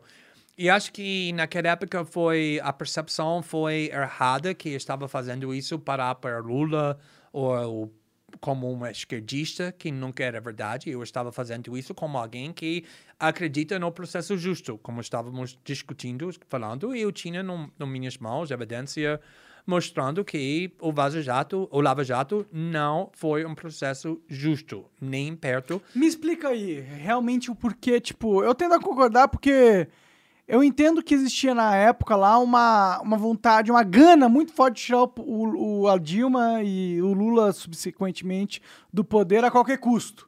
E, val- e valia até a pena você vazar questões internas do processo na mídia pra fazer. Que é jornalistas fazem, jornalistas mostram a verdade. Não, jornalista tudo bem, mas Sim. quando é o, a justiça vazando pro jornalista já é um problema, na minha opinião. Não, mas não foi um- a justiça. Foi, não, Na, na casa das ligações da. Quem do- estava vazando ilegalmente o tempo todo para jornalistas era Sergio Moro e outra força-tarefa do Lava Jato. O tempo, for, o tempo todo, durante o, a Lava Jato, isso é a coisa mais irônica, que eu estava sendo acusado de fazer alguma coisa ilegal ou criminal, quando eu simplesmente recebi informação de fonte e eu publiquei como Que é jornalista legítimo. Foi Sergio Moro e Deltan que tinha informação o tempo todo, que foi informação que o, o juiz e promotor é proibido legalmente de vazar, por motivo muito bom, que o, o pessoa que está sendo acusado, a reputação dele tem que ser protegida. O único jeito justo de condenar pessoas é no processo legal, como já começamos a, a falar. E o Sergio Moro e o Força Tarefa da Lava Jato, o tempo todo, em vez de disso, estavam vazando para Globo, para William Bonner, Jornal Nacional, Folha. Ah, essa delator acusou dessa política de fazer isso. E tinha manchetes o tempo todo. Ah, essa senadora foi acusada de receber propina. E essa política, esse bilionário fez uma propina contra ele destruindo a reputação dos seus adversários, usando os vazamentos ilegais. E muitas vezes, muitas vezes, quando criou essas manchetes que destruiu a reputação de pessoas que foram feito foi feito contra você, muitas vezes eles nunca iniciaram um processo para provar essa acusação porque não tinham menor evidência para provar. Mas eles usaram a mídia criminalmente para destruir a reputação. Muitas vezes, quando pessoas foram detidos antes de ser ah, julgado na prisão, nessa prisão pre- preventativa que o Sergio Moro usava o tempo todo, ele te botou na prisão oito, nove, dez meses, um ano, um ano, dois meses sem julgamento e o tempo todo ele estava ameaçando. Se você não acusar essa Alguém pessoa que aí. Que estou pressionando, ameaçando. De repente, eles falam para você: Olha, Monark, eu sei que você tem uma mulher e dois filhos na casa, que você está morrendo de ficar com elas, está morrendo de sair dessa cela, porque é uma, você é uma cara que cresceu na classe média alta, ou classe ou, ou Odebrecht, você não é acostumado a ficar na prisão, você quer voltar para seu apartamento de luxo? Claro. só assinem isso acusando essa política que na realidade é não salvo, você não é não salvo, essa pessoa é não salvo, simplesmente acusa essa política que ele pediu uma propina de você, não se importamos se é verdade ou não, e só assina e você vai para casa. Você, obviamente, o que você vai fazer? Você assina. Exatamente como pessoas sendo torturadas farariam qualquer coisa para impedir essa tortura. Mas não foi assim que eles acabaram com a máfia nos Estados Unidos?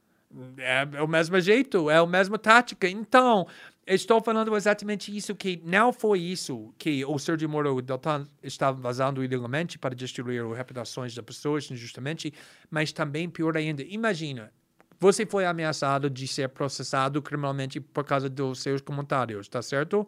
O Ministério? Público abriu Abriu uma investigação contra mim. criminal. Isso. Ok, imagina, você não, não foi acusado formalmente, Não, correto? ainda não, Até agora, até agora. Não, quero falar sobre isso para não provocar. Mas imagina, se- vamos imaginar se você fosse acusado formalmente. Você vai para o tribunal, você é acusado de um crime que pode mandar você para o prisão. A única coisa que você vai querer saber é que o juiz que está decidindo seu destino, se você é inocente ou culpado, que esse juiz é neutro e justo. E você vai para o tribunal esperando isso, você é condenado. Imagina que depois você fosse condenado, você aprende que na realidade o tempo todo esse juiz estava Queria planejando. Exato, querendo te fuder, planejando com os promotores. Ah, precisamos prender Monark, precisamos condenar Monark, que você está gerenciando a campanha pública contra você. É isso que Sergio Moro estava fazendo Mas- o tempo todo, se corrompendo o processo de, de, de, da Judiciário. justiça. Sim. É, mas e o argumento que é, essa hum, é, punição foi retificada em várias instâncias depois do, do, do Moro? Porque o que aconteceu é o seguinte, foi uma questão do poder. Precisamos lembrar, 2015, 2016, 17, 18, a cara mais poderosa nesse país não foi o presidente eleito, nem o senador, nem o deputado, foi Sergio Moro. Ele está sendo tratado como herói. Um herói nacional, um herói internacional, sendo festejado na Time Magazine, em todos os veículos da mídia, o tempo todo aqui no Brasil, na capa. Essa cara nos salvou, tu- quase como Superman. Sim, é verdade. E as instituições saberam que o, o povo estava atrás do Sergio Moro. Ninguém queria desafiar o Seropor Sergio Moro. Então, esses tribunais, sabendo que ele fez coisas muito radicais e muito extremistas como um juiz, não tinha Ilegais. coragem, ilegais, não tinha coragem para uh, concluir isso.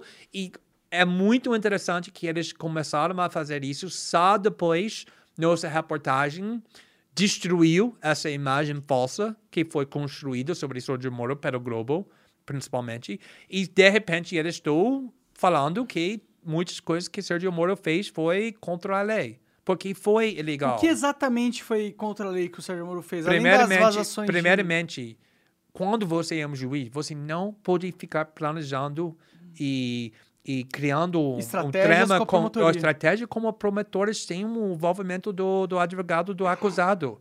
Sergio Moro estava se atuando como promotor o tempo todo, Ele não era como ativista juiz. dentro da seu papel, né? Ele estava obsessivo, ele tinha uma fixação de condenar Lula, porque falando sobre legado, que é o maior legado para um juiz do que condenando um das políticas mais poderosas no planeta, de Lula da Silva. E ele faria qualquer coisa, inclusive passando todos os limites éticos, para fazer isso. Então, eu acredito que muitas pessoas que eram contra nossa reportagem e me atacando têm uma ódio genuíno para a corrupção. Mas o problema é que não pode lutar corrupção usando métodos de né? cor- corrupção. corrupção. É isso que Sergio Moro fez o tempo todo, durante muitos anos, porque é interessante que, na realidade, quem me disse isso foi Lula. A primeira vez que eu entrevistei Lula foi em 2016. E ele descreveu o que estava acontecendo muito com Sergio Moro, porque ele tinha essa mesma experiência, que ele disse que quando você é tão cerebrado, tão venerado pela mídia, você está na capa da toda revista, todo mundo falando que você é o, cara. é, o cara, que você vai chegar no momento quando você começa a acreditar nisso. Eu sou uma pessoa mais nobre do que tudo, mais benevolente do que tudo.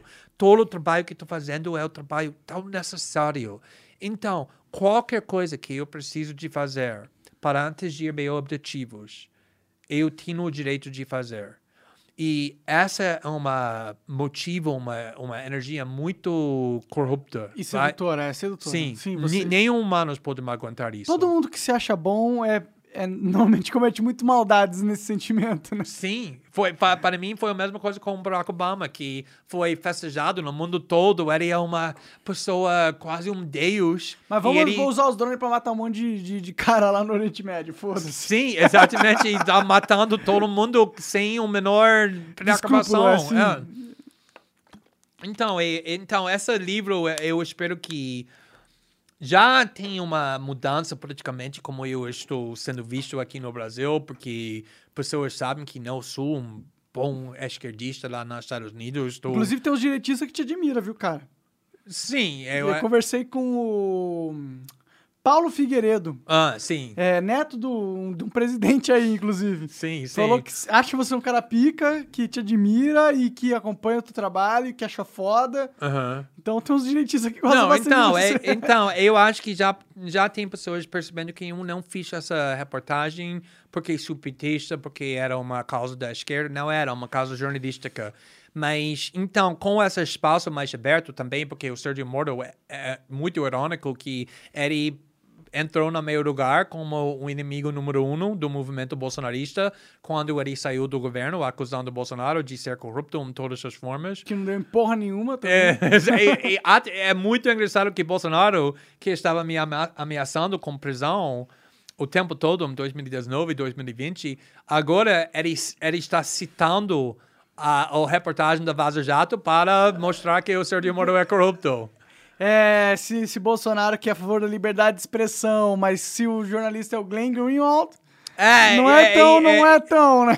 É isso que quando estou ouvindo meus grandes amigos agora da di- direita falando que eles estão tão ferrões em defesa da liberdade de expressão, eu lembro muito bem Hum. quando eles estavam falando de, todos os dias sobre como eles queriam me ver na prisão, muito que não me parece alguém que defende a liberdade de expressão e liberdade de imprensa, mas foi um momento estranho aqui no Brasil. É estranho. A política no Brasil é estranha, cara. E o Bolsonaro hoje em dia pega essa pauta de liberdade de expressão muito forte, porque ele tá sendo perseguido pelo STF. Sim, e aí ele sente o- que... e também o Big Tech, ele está sendo censurado, mesmo sendo presidente eleito.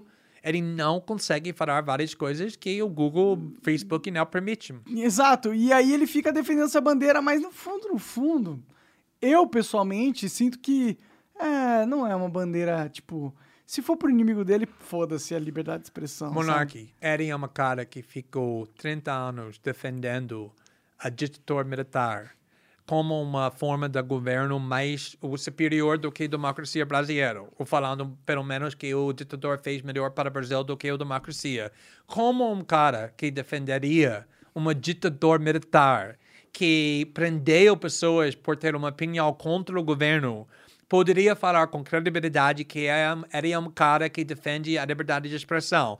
Então, talvez a experiência da vida muda nossas opiniões. Pode ser, ele pode ter mudado, ele pode ter é, criado um, um apreço pela liberdade de expressão, vai que, né?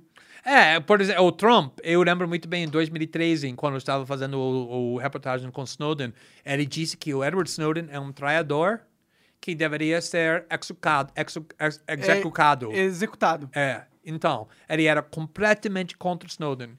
Ele fez a eleição em 2016, percebeu que a CIA estava tentando destruir a companhia dele, que o NSA estava espiona- espionando contra a companhia dele, e de repente o, o Trump percebeu que esses caras não são bonzinhos, mas, pelo muito contrário, são maldade. E agora ele se tornou um defe o defensor, o defensor do Julian Assange, de Edward Snowden, quase, quase, quase deu essa, como fala isso, perdão, perdão Perdão, né? Do- Perdão, meu, a é, graça, né? Hoje em dia aqui no. Indulto, é. indulto do Edward Snowden foi muito perto, permitindo. Então, às vezes as pessoas mudam uma opinião por causa da experiência. É, isso acontece muito. Isso acontece muito mesmo. É, é, eu só fico feliz que tem um presidente que tava falando sobre liberdade de expressão favor, fav- de forma favorável, entendeu? Eu acho que é positivo. Se ele tá fazendo isso de uma maneira egoísta, com certeza está. Não, não. A única coisa que podemos esperar do política, estava falando isso antes sobre Lula e Bolsa Família, não podemos tentar examinar os motivos, porque nunca sabemos os motivos de ninguém. Ah, essa pessoa está ajudando os pobres porque são uma pessoa boa ou porque querem outras pessoas pensam bem sobre ela, ou porque quer o fama, ajudando os pobres, ou hum, talvez tem muitos motivos, mas no fim das contas os atos são importantes. Os Sim. atos ajudando os pobres é bom independente do, do motivo. Sim. E eu acho que com políticas é a mesma coisa. O, o Trump levou muito crítica da CIA, do Estado da Segurança nos Estados Unidos, o Pentágono, a máquina da guerra. Deep State. Still Deep State, exato. que nunca era presente na Partido Republicano. Nunca. Agora é- eu posso falar contra tudo isso e, na realidade, vai ter mais republicanos me aplaudindo do, te- de- do que democratas. Isso mudou completamente. Eu, eu vou pensar por que o Trump fez isso. É por causa de motivos ruins? Ou, eu não me importo sobre motivos. Importante Só é feito, resultados. né? É. É, não, com política você não se importa com motivo, porque você sabe que tudo é. ou, todos os motivos ruins. Sim. Sim. É, olha, eu não posso saber meus motivos. Se Eu tenho um abrigo com animais abandonados e também empregamos pessoas na situação na rua e ajudamos elas a sair da rua. Acho que é um projeto muito lindo. Mas, no fim de contas, se alguém me pergunta, você faz isso simplesmente por causa de motivos puros? Ou também você quer isso uma parte do seu legado? Que pessoas vão falar, ah, ele não era só um bom jornalista, mas também fez uma coisa... animais que- de defesa ah, não sei. Todos nós temos motivos Cara, misturados. é- não tem humano importância. É complexo. Exato. A gente não faz as coisas por um motivo só. A gente, a gente pensa em tudo. A gente pensa em tudo que a gente faz. Tudo que a gente faz, a gente pensa em tudo. Exato. Todas as, pelo menos se você for minimamente crítico sobre o que você faz. Você pensa nas coisas que você faz e você pensa em todos os motivos pelo quais você poderia fazer aquilo e com o que aquilo acarreta para sua personalidade, né? O importante é fazer as coisas certas hum, no final das contas, né? É.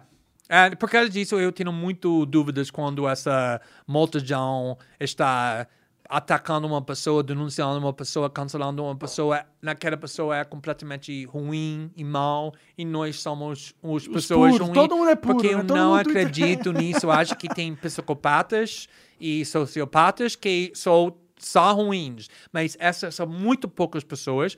O resto das pessoas são ruins e boas. Tem os Sim. dois lados e muitos outros também. Não é psicopata é só ruim. Ninguém tem capacidade de ser só mal, entendeu? É, mesmo Hitler amava os animais, por exemplo. Pois é. Pois é. Então, é- É ele que falou essa porra. Ah, esse assunto não podemos mencionar, vamos editar essa parte. Foi eu que, fui eu que disse, eu tenho licença como Você judeia, é gay, judeu, é, todas as coisas que é. eu já disse. E quando o Lula fala que vai regular a mídia, o que, que você sente de- dentro de si? É interessante porque se você fala com petistas sobre Lula, eles não vão criticar Lula para nada, exceto o fato que ele prometeu de regularizar o mídia e nunca fez. Porque ele não queria iniciar uma guerra com o Globo, com o grande mídia. O que é regular a mídia? Tipo, na percepção dele, na sua opinião. eu, eu sou completamente contra isso. E Eu, a- eu, eu, eu acredito, eu, eu acho que é o seguinte: se, se você é um país que tem só cinco veículos da mídia e bilionários com a mesma crenças, a mesma ideologia, controlando tudo, Todos os países. né, isso você tá é um falando. problema. Sim, é, sim, é verdade, mas isso é um problema. Então, essa ideia que precisamos democratizar a mídia, por exemplo, talvez pode financiar outros veículos que não são controlados para bilionários, mas são financiados pela esquerda, que obviamente tem perigos, mas também outra. Então, eu posso ver a validade, ou é plausível que eu, eu. Mas agora com a internet, que- com toda a liberdade que nós temos para criar os, pessoas que podem competir. Você tinha uma audiência maior do que a grande maioria dos cooperativos, mídia, a mídia, mídia. Então, por que precisamos o governo interferindo? né? É, É, o que ele tem que fazer é tirar o dedo da proteger mídia. o, a liberdade da internet. Só Sim, isso. Sim. E vai resolver o problema. Então, eu tenho. Mas eu acredito que o Lula, que já prometeu isso várias vezes, deixando um petista muito com raiva, que ele deixou o Globo em paz quando era presidente, oito anos. Nunca usou a popularidade dele para fazer isso. Eu acredito muito que ele não vai fazer. Tá prometendo, porque ele sabe que o, a galera dele quer ouvir isso. Que é, que é a fim da liberdade de expressão. Sim, oh, é, é incri- nos Estados Unidos, a esquerda não acredita muito na liberdade de expressão, mas mesmo eles vão fingir. Porque ninguém nos Estados Unidos quer falar, ah, sou contra a liberdade de expressão, não acredito na liberdade de Aqui é ninguém quer. legal falar contra a liberdade de expressão. são Aqui contra. você fica tipo, Não. você é contra a liberdade de expressão legal, cara, tô com você. É, não tem que deixar esse cara falar merda, não. Mas isso é diferente grande aqui no Brasil. Aqui no Brasil tem muitas pessoas, mesmo na esquerda, outra, outra também, mas principalmente na esquerda, que não tem o menor problema falando eu não sou em favor da liberdade de expressão. Eu Não, sou aqui em é- favor da censura. Eles não só têm o menor problema, como eles são aplaudidos quando eles falam isso. Eles são aplaudidos. É, é, é, tipo, absurdo. E porque é burro também essa parada. Eles não entendem que a liberdade de expressão que a gente tá lutando, eu e você aqui, e muitas pessoas ali, poucas pessoas na verdade, mas algumas pessoas aí no Brasil, não é liberdade de expressão pra uma pessoa ou pra outra pessoa, é pra todo mundo. É pra todo mundo. E quando você luta contra a liberdade de expressão, basicamente você tá falando: não, não, eu quero que o bilionário controle o que eu fale. Ah, É muito engraçado que ah, eu, quando eu entrei nessa polêmica defendendo você, de repente eu fui atacado como pessoa do direito, que foi muito estranho, que nunca ouvi liberdade de expressão sendo falado como um valor da direita, mas eu ouvi essa primeira vez com essa polêmica brasileira envolvendo você. E quando eu tentei mostrar que isso nunca era um valor da esquerda, e eu mostrei que o Noam Nunca era Chomsky valor da fez... direita, né? Nunca foi. Não, o, o liberdade, o, o, o censura nunca era o valor da, da, da Ah, tá, esquerda. entendi. Que eu, eu tentei mostrar, não só essa polêmica com o ACLU, que falei quando eles defenderam os nazistas, mas também o, o Noam Chomsky, que se tiver um herói da esquerda internacional, o Noam Chomsky é a pessoa. E eu mostrei uma história que muitas pessoas aqui no Brasil não sabiam, que também 1980 tinha um professor na França que ele não vou falar que ele questionou o Holocausto, mas ele questionou um parte dos fatos que pessoas estavam a, afirmando. Eu acho que ele é completamente errado. É, não tinha a menor base de, de verdade que ele está falando, mas quando ele começou a questionar isso, a faculdade mais famosa na França queria demitir ele.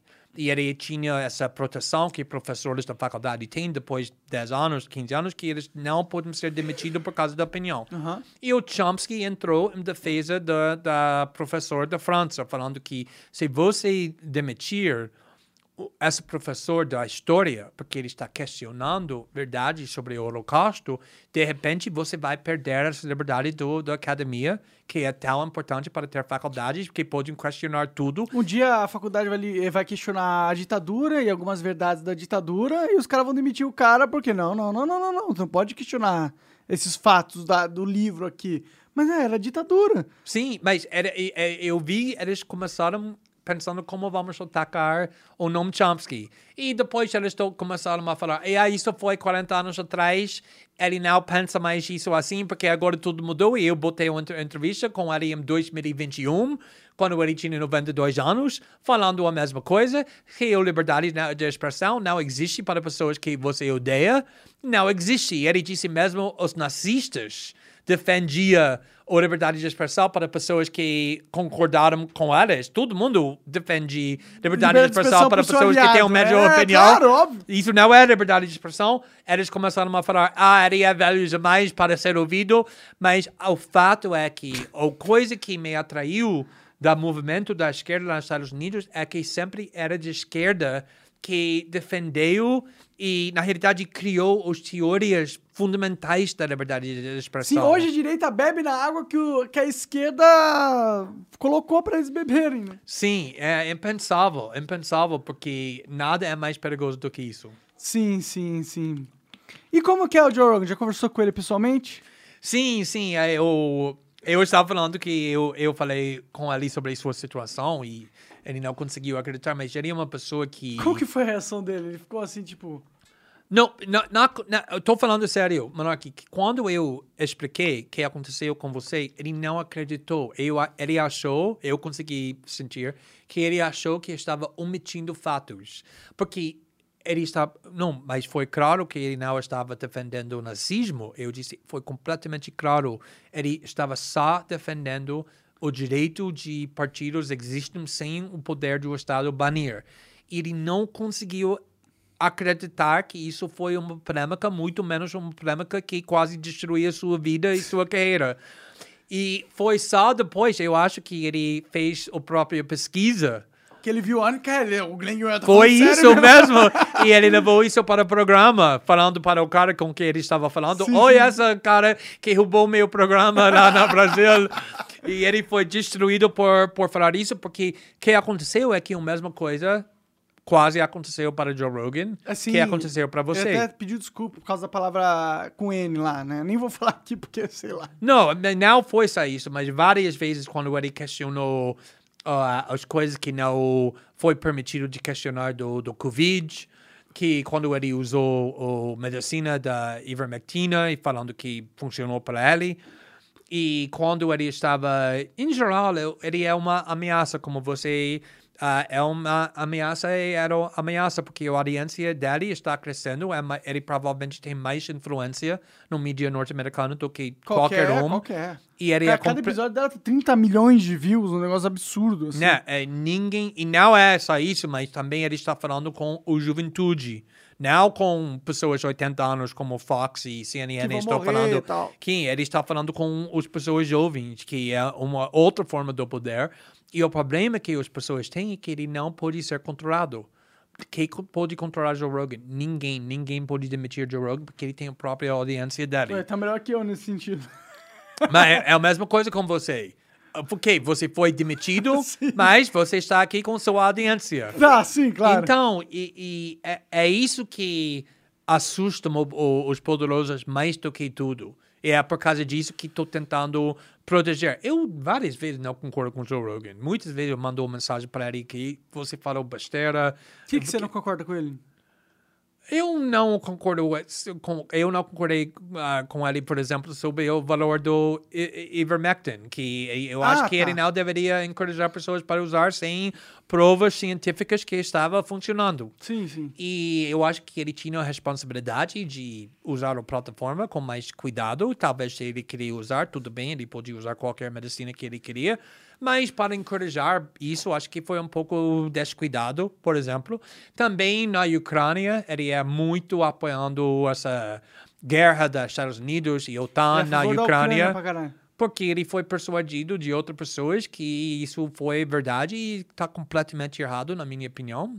Mas, Mas, parte, né? é assim. um, eu não, não, preciso concordar com, com uma pessoa para Se ser você amigos ou para. alguém 100% quer dizer que tem É alguma coisa errada patético. você, É né? patético. Não, é, muitas pessoas.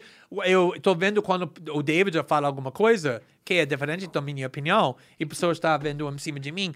Ah, porque David está falando isso quando você está denunciando isso? Eu estou falando porque ele é um outro adulto e, obviamente, depois de 17 anos de casamento, temos opiniões diferentes. Ah, Você não natural, acha que é natural, né? seria patético e estranho Sim. e bizarro se concordamos de tudo? Sim. Então, é- é- pa- mas para mim, Joe Rogan é uma ca- cara muito importante porque ele está criando o espaço que para mim é o, espaço mais importante onde pessoas têm liberdade absoluta para falar qualquer coisa que eles queiram falar, para que eles, queiram acreditar, que eles queiram persuadir outras pessoas de falar sem medo de ser cancelado. E Joe Rogan fez isso com mais sucesso do que todas as outro, pessoas sim. no planeta. Fato, fato. Eu acho que é, esse é a maior. Ah, maior impulsionamento do jogo é esse, que ele é um cara não controlado, né? Ele é um cara completamente descontrolado É, e e é descontrolado. ótimo, ninguém, ninguém gosta de alguém que você sabe o que vai falar todas as vezes porque ele tem uma diretriz que ele tem que seguir. Ninguém gosta dessa pessoa. É boring. Sim, é, sim, é, tipo, sim. previsível. Sim, Ninguém sim. gosta de alguém Pessoas previsível. com medo pode cheirar isso. Eu, uma pessoa que nunca quer questionar nada que a maioria está acreditando por causa do medo de ser cancelado. Eu, e por causa disso, nos Estados Unidos, principalmente, a mídia está fracassando muito. Fracassando muito. A única parte da mídia que está crescendo lá nos Estados Unidos é essa parte independente. O Rumble, ou parte do Joe Rogan, porque pessoas não confiam em pessoas que são escravos para um partido ou outro. M- Muito menos pessoas que sempre falam que são forçados de falar, que não têm coragem para questionar coisas, para ter diálogo com outras pessoas que têm divergências. E eu acho que por causa disso, essa censura é mais importante do que nunca, porque o único jeito que o establishment tem para segurar esse poder, manter esse poder, é para censurar usando força de pessoas com quem eles não podem mais competir. Faz E- sentido. eu- é- é- sem dúvida. E, mas eu acho que eles não vão ganhar essa luta, porque Também acho que não. A Tem- verdade é muito mais forte que a mentira. é, o público não está com eles. Tem pessoas muito poderosas que não querem a internet sendo censurado. Tem um cara, Peter Thiel, que é um bilionário do Silicon Valley, Sim, era o sim. mais importante de pessoas no Silicon Valley, que um, eh, na realidade foi ele que fez o primeiro investimento do Facebook, quando o Facebook é só uma Ah, pode crer. um projeto do Do nerds, nerds do Harvard, e ele investiu 500 mil reais, obviamente agora tem um valor Muito um maior, bilhão. sim. E ele está apoiando muito essa ah, sector que quer liberdade de expressão, que quer questionar o Ele establishment. investiu no Rumble também? Ah, investiu no Rumble, sim, é investidor grande do Rumble. Rumble agora quer abrir, né, pra ser uma empresa pública. Sim, acho que também ainda os- agora nos Estados Unidos, eu não sei os números exatos, mas só para ah, expressar como eles estão cres- crescendo, acho que a audiência do Rumble nos Estados Unidos é quase 20% da audiência do YouTube. Porra. YouTube é a maior plataforma Foi o primeiro, Do tá daí há Google. 10 anos, 11, E- 15 anos. Em muito pouco tempo, o Rumble está crescendo tão rápido. Por quê? Porque todo mundo sabe que o Google está controlando as opiniões que podem ser ouvidas lá aqui no, no YouTube e aqui no Rumble é completamente livre. Quem o público vai confiar mais? Na liberdade. Então, todo mundo está migrando aqui. Eu acho que o, o, o fato que você está associado com o Rumble é uma coisa muito importante para entrar nesse mercado brasileiro Sim. que o plano é para crescer muito esse espaço aqui no, no Brasil, que na realidade não existe ainda. Tem sites do Gab e outras redes sociais, É, no- mas é muito limitado aqui, muito nunca cresceu. E acho que o Rumble vai ser uma plataforma enorme aqui quando começa a, a Tem que traduzir o site, né? Tem umas paradas que eles têm que fazer. Eles estão fazendo já, logo, logo vai lançar. Inclusive, o iOS vai lançar a atualização em recen- daqui uma semana, ou pouca, ou duas. Vai ter o iOS traduzido, vai ter localizado também bonitinho.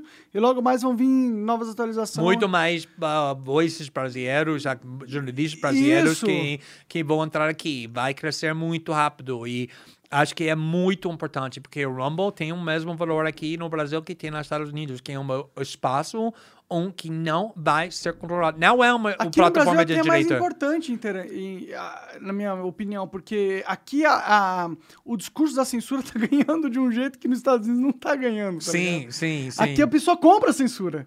Aqui a pessoa gosta da censura.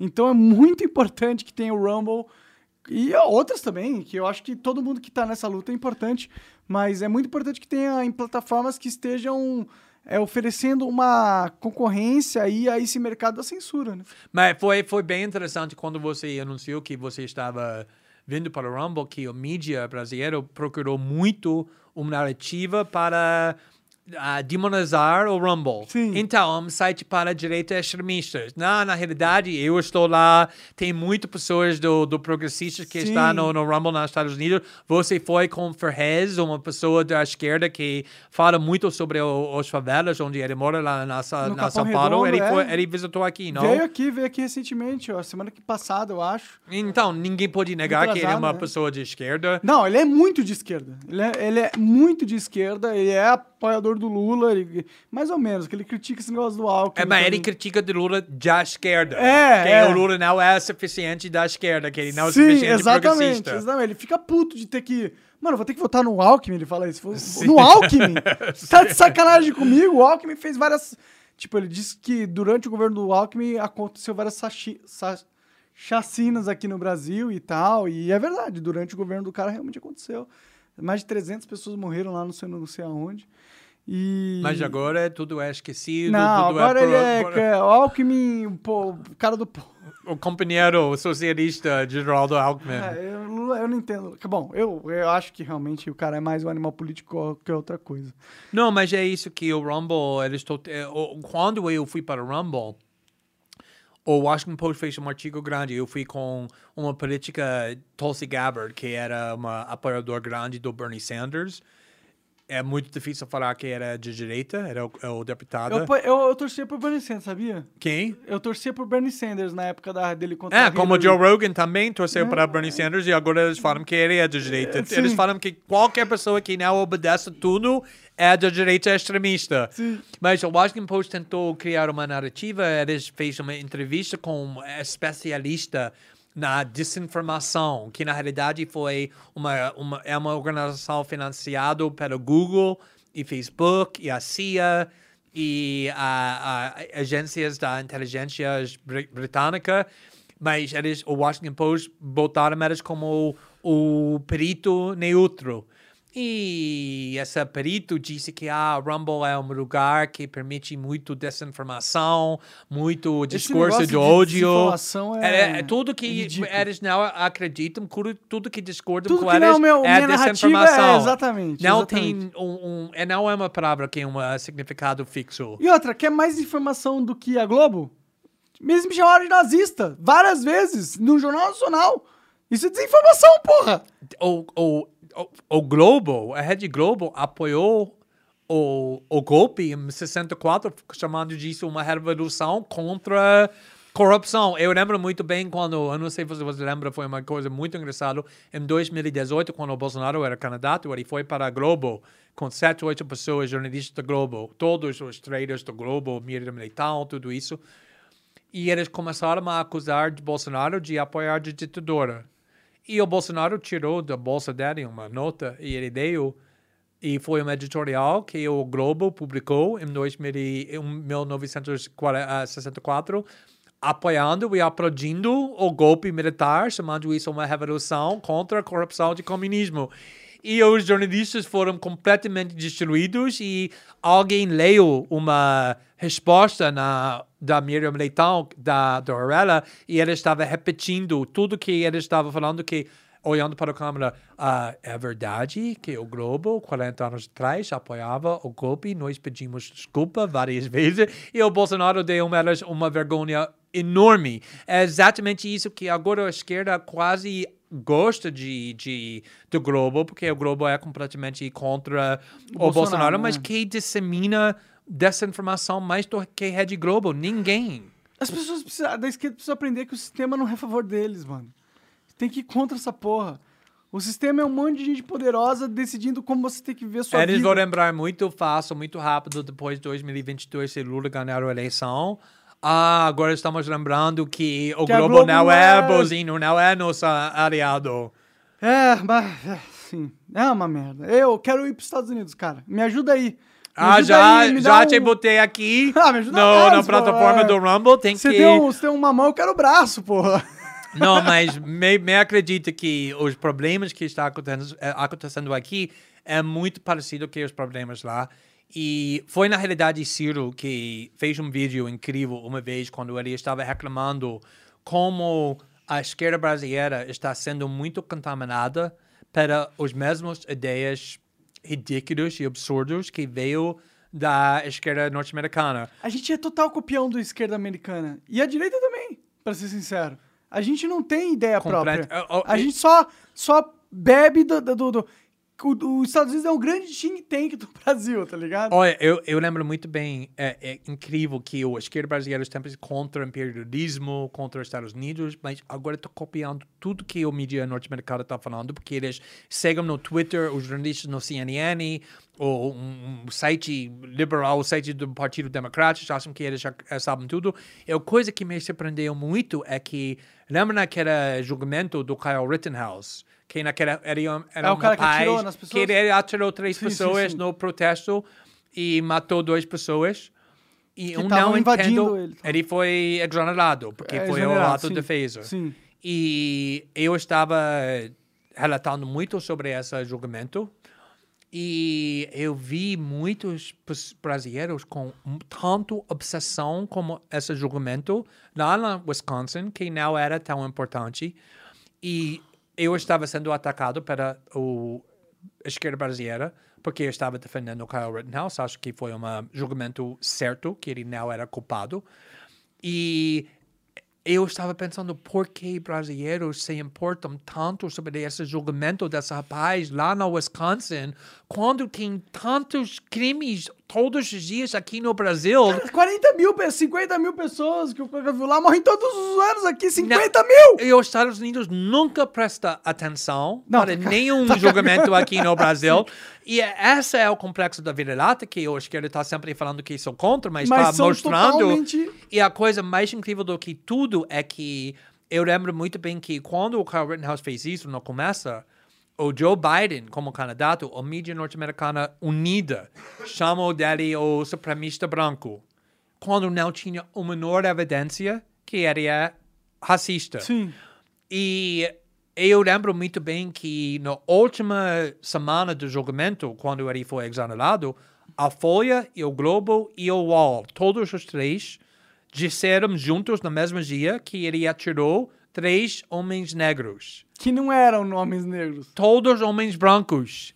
Então, de onde essa ideia está vindo de, de Folha e Globo? Como é possível que eles estão relatando um caso onde eles sabem quase nada? Falando que o Kyle Rittenhouse atirou e matou três homens negros quando ele só matou e... Porque eles estão copiando o que o CNN e, e o Partido Democrático estão falando Sim. e botando essa desinformação no mente dos brasileiros, principalmente da esquerda, e de repente o, o, o esquerda brasileira está falando, repetindo o que eles estão ouvindo lá nos Estados Unidos. E é, muito isso está acontecendo aqui no Brasil. O Ciro fala muito sobre isso. É, o brasileiro tá perdido. Os caras ficaram a favor do Will Smith quando ele não tava na cara do Chris Rock.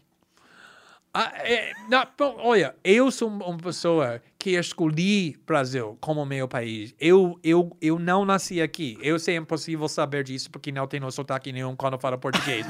Mas é verdade que eu não nasci aqui. Eu escolhi esse país porque eu amo esse país, sinceramente. É, eu não amo muito. nisso aí, não. Eu quero ir Não, lá mas- pra lá e tu, tu É, vem pra cá. eu prefiro, eu, eu prefiro ficar aqui. Podemos trocar nosso passaporte. Então, Nossa, na hora. uma das coisas que eu amava muito é o político brasileiro é- era muito mais interessante do que o, o político dos Estados Unidos. Tem 26 partidos, não só dois. Tem muito mais liberdade para escolher seus aliados É 26 políticos. partidos com a mesma cara, né? E agora o, o, o político brasileiro, a cultura brasileira está copiando muitas vezes a política e a cultura norte-americana, principalmente por causa das redes sociais, onde todo mundo está seguindo Os trends. Exato, e tudo que está sendo falado nos Estados Unidos, eles querem se, se ficar conectado e muitas vezes eles estão acreditando e seguindo o mainstream media lá nos Estados Unidos, a mídia corporativa, que aqui eles falam que eles não confiam. É, é que é mais fácil, né? E eu até entendo esse, esse mecanismo. Eu copiei o Joe Rogan, por exemplo. Sim. Motherfucker stole my show. não, mas você copiou, mas você fez também sua própria co- coisa no com final isso. das contas, eu tava bebendo da fonte dos Estados Unidos. O que, que eu tava olhando pra trazer pra aqui pro Brasil? Os Estados Unidos. Porque os Estados Unidos é uma cultura onde as coisas estão mais avançadas. Querendo eu não, ou não, eu não falaria isso. Olha, eu não, sinceramente, Monark, que vou falar, vou falar que tem tem muitos problemas sociais lá nos Estados Unidos que não existem aqui no Brasil. tipo, mass shooting. Por exemplo, Mas lá tem 20 mil pessoas morrendo por ano e aqui tem 60, 50. não, tem um- tem um outro tipo de crime aqui, tem um outro ruins. outro tipo de crime lá, mas por exemplo, vou, vou falar aqui, uma eu lembro uma uma episódio que aconteceu quando comecei a morar aqui que foi muito impactante para mim é que eu estava morando 15 anos em Nova York, que tem uma velocidade muito intensa, tudo é sobre trabalho, carreira, só isso se importa, só isso tem valor, ninguém fala com outra pessoa. E a primeira vez que eu visitei aqui no, no Rio, eu não conheci nada sobre Brasil. E eu, eu visitei com um amigo norte-americano, que na realidade era meu companheiro naquela época. E estamos lendo livros sobre Rio de Janeiro, tudo falando, ah, Rio, Rio é uma cidade muito perigosa, nem pensar sobre sair do hotel sem uma guia. Então, contratamos uma guia. E o guia estava andando com a gente e, um, e decidimos que queria, queríamos ir para um outro lugar. E ele chamou um táxi. Nós entramos no táxi e ele começou a conversar com o taxista, o motorista, como era uma primo. Como Muito próximo, carioca é, fala, assim, muito, muito próximo. íntimo. E nós começamos a ter muito suspeito, porque lá nos Estados Unidos ninguém entra um táxi e fala com o motorista nenhuma palavra, muito menos sobre sua família, sobre tudo isso, que até o ponto que nós acreditamos que ele tinha um plano com o primo dele, que era motorista, que ele queria roubar a gente para... Então, criamos essa fantasia, porque lá nos Estados Unidos É ninguém conversa isso, é, com assim. nenhuma pe- O pessoa. lado humano é muito coibido lá, né? né? Sim. É tipo, você, você demonstrar emoção perto de alguém, abraçar, tocar as pessoas lá nos Estados Unidos é meio tipo. Opa, Ele tá chamou a polícia.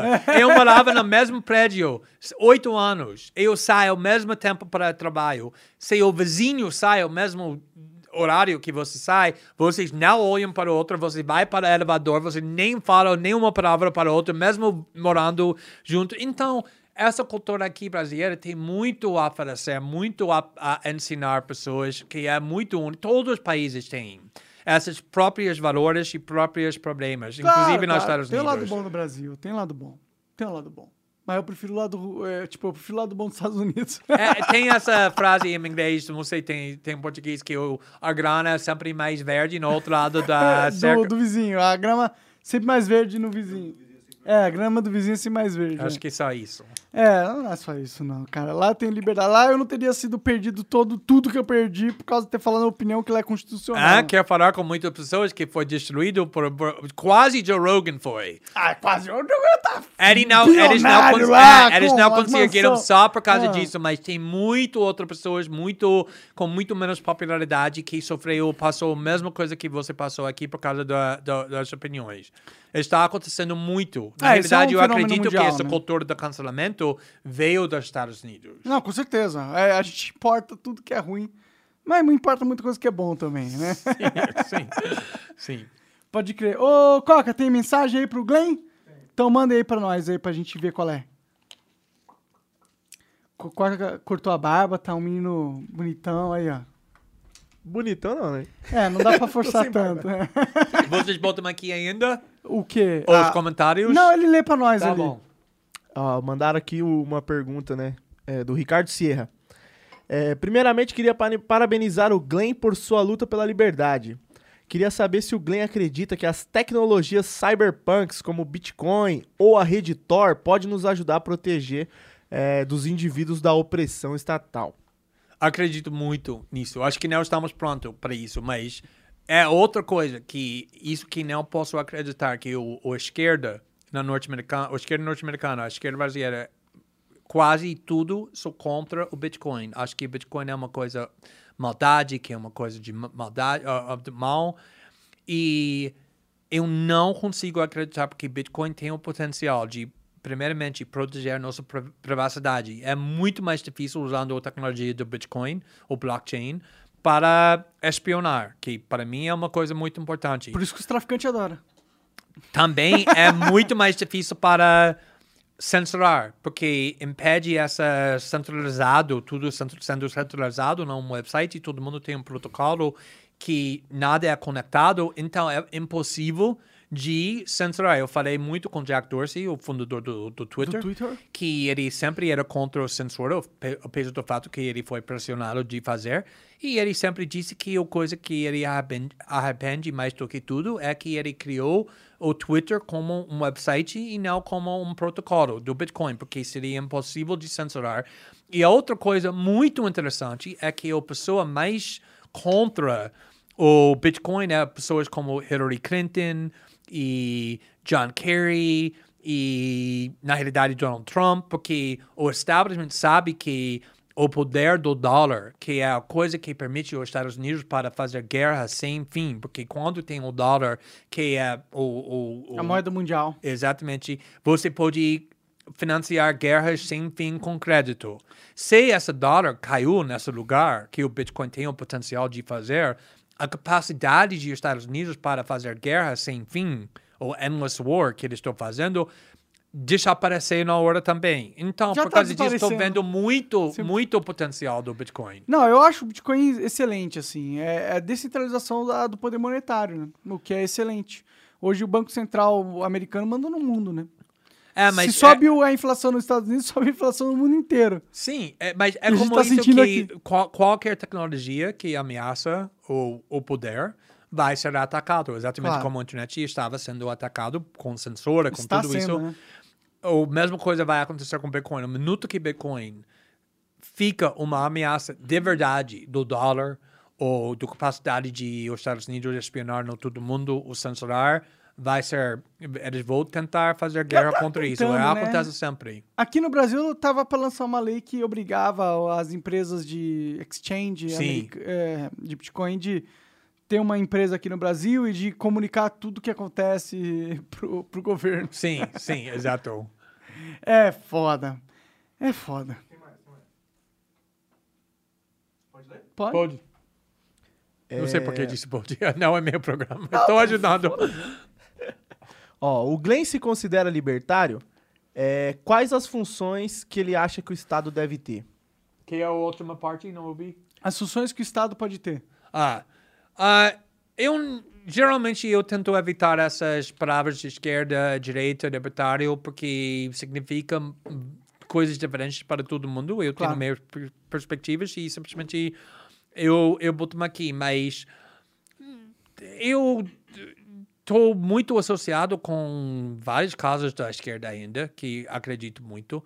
Ah, eu Cara, acho... se bem que eu não te vejo como esquerda, sabia? Não, Hoje mas, por exemplo, eu acho que aqui no Brasil, se alguém me pergunta que é o, o, o problema principal, eu falaria desigualdade. Desigualdade das pessoas, porque acho que é interessante que o Brasil não é um país pobre, pobre é um país rico. O problema não é a pobreza aqui, é a desigualdade, que acho que está completamente opressivo.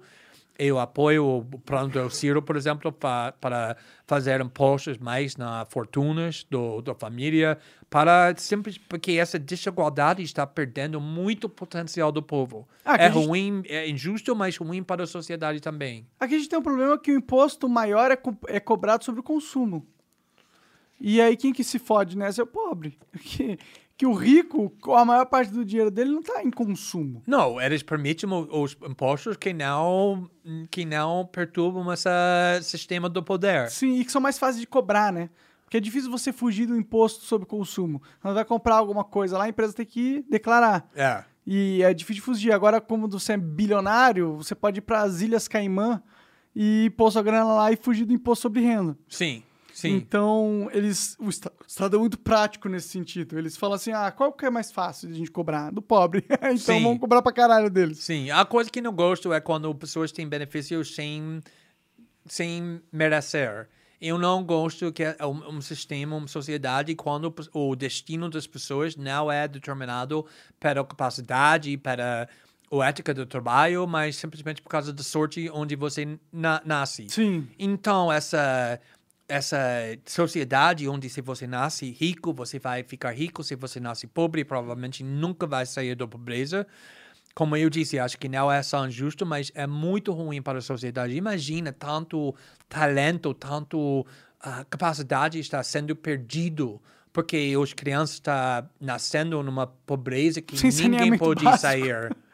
Sim, é que é uma merda, cara. Mas isso é um ponto da meritocracia, que é de direito. Exato. Acho que a sociedade deveria encorajar isso e a desigualdade tão intensa não permite isso. Mas é uma, a direita que defende a meritocracia, a esquerda é contra. Aqui no Brasil, pelo menos. Não vou falar que sou contra, mas eu acho que qualquer um que quer eliminar desigualdade está criando uma forma de meritocracia mais forte do que temos agora. Sim, sim. Mas você entende que desigualdade é um fator humano que sempre vai existir, né? Sim, o, o desigualdade vai Extrema, acontecer. né, Eu é posso aceitar desigualdade se essa desigualdade veio um sistema justo, com oportunidade igual, que não temos. É isso que... Acho que isso é uma crença da esquerda. É que aqui no Brasil, pelo menos, a crença da, da esquerda não é trabalhar na desigualdade, na oportunidade, e sim na fato que todo mundo tem que receber uma renda, que eu sou a favor, inclusive, né? Mas, sei lá, eles acham que todo mundo tem que ganhar, tem que ser igual, independente dos méritos, sabe? É difícil, mas monarquia, o, o, o facção que está mandando esse país, governando esse país nos últimos 20 anos, é da esquerda, é do PT. E o PT não tentou eliminar capitalismo, não tentou eliminar desigualdade Não, o PT não é econômica. esquerda, pô. PT é... Então, se você aceitar isso, que o PT não é da Não, esquerda, eu aceito isso pra caralho. O PT não é de esquerda, ele é de filho da... Não, tô brincando. manda aí, manda aí. é, do Elzo. Recentemente estive na Califórnia e o que me assustou foi o quanto as cidades se deterioraram durante a pandemia. Poderia perguntar ao Glenn o que, na perspectiva dele, causou essa situação? Olha, o... eu estou trabalhando agora com um artigo que vai ah, ser publicado talvez semana, talvez semana que vem. Eu tinha um, um leitor que era uma fã grande do meu trabalho há muito tempo. E na semana, no ano passado, ele se matou com 24 anos. E ninguém na vida dele estava pensando que existia uma menor possibilidade que ele faria isso, que ninguém sabia que ele estava sofrendo. E falamos com a família que e discutimos que talvez podemos investigar, tentar entender por que ele fez isso, para mostrar como a sociedade está fracassando, faltando as pessoas. E a coisa que conseguimos descobrir é que ele já está sofrendo várias coisas, mas que piorou essa situação tanto até ele fez suicídio foi o isolamento que veio do quarentenas e todo fechamentos do, em nome do Covid. E ele era uma pessoa muito da esquerda, ele apoiou muito o Bernie Sanders, o paixão dele foi o candidato, a candidatura do Bernie Sanders. Mas ele escreveu um artigo dois meses antes de morrer, falando que o Trump tinha razão, que precisamos admitir isso, que mesmo ele foi completamente zombado pela mídia, pela esquerda, quando ele falou, como Bolsonaro também falou no, no começo da pandemia, que se nós fecharmos tudo para salvar vidas em nome do Covid, vamos criar outro lado, muito danos, vamos destruir a saúde mental de milhões de pessoas, vamos também... va- Impedir das pessoas ou, trabalharem. ou, ou saúde física, Sim. ou economia, quando a economia é destruída, pessoas sofrem muito fisicamente Se e eles matam. morrem, mas, mas eles fazem suicídio. Ninguém queria ouvir isso, foi completamente tabu para falar sobre A isso. economia a gente vê depois. É, isso foi, foi falado como foi priorizando economia em cima da, da, da vidas, que não era verdade. Eles estão tentando falar que vai ter custo muito grande de fazer tanto fechamento. E, na realidade, eu entrevistei o, dois especialistas na saúde mental em abril de 2020, no começo da pandemia. quando eles estavam falando que ah, vamos ter esse fechamento só dois meses para flatten the curve, lembra disso, tudo isso, que vai permitir os hospitais para cuidar das pessoas com calma. E eles estavam falando para mim, olha, lá na oeste todo, que já temos essa crise da saúde mental, sobretudo com juventude. Eles não têm religião, não têm comunidade, não têm a possibilidade de casar, têm filhos, não têm o propósito da vida. Se você eliminar o, o pouco conexão e comunidade que eles têm, vai criar uma crise muito pior da saúde mental. E o que aconteceu é que não só causou isso com o fechamento de escola de dois anos, agora tem milhões de, de crianças muito atrás de nível da idade, como, como eles podem ap- aprender, como eles podem se conectar com outras pessoas, mas também destruiu muito empresas pequenas. E agora o Amazon e todas as empresas grandes cresceram muito, tudo foi concentrado nessa mãos muito pequeno do bilionários e o resto do mundo está sofrendo mais do que tudo. Porque ninguém queria ouvir que o, o política em nome do Covid também vai causar sofrimento. É o problema da narrativa simples, né? E também o censura. Ninguém tinha. Não podia o... falar, né? Não podia falar. Sim. E o Bolsonaro virou genocida porque falou isso. Sim, eu dei uma entrevista falando que eu não apoiava essa palavra para Narrativa. Bolsonaro. É. O, o que, que você? Genocida, que é, não, Ah, é tá, tá, genocídio é uma pessoa que está tentando Ativamente, matar é. intencionalmente um grupo de pessoas que tem a mesma cor, a mesma raça, a mesma religião, a mesma nacionalidade e etnicidade. Pode criticar muito como o Bolsonaro gerencia a pandemia do Covid. Acho que tem críticas válidas.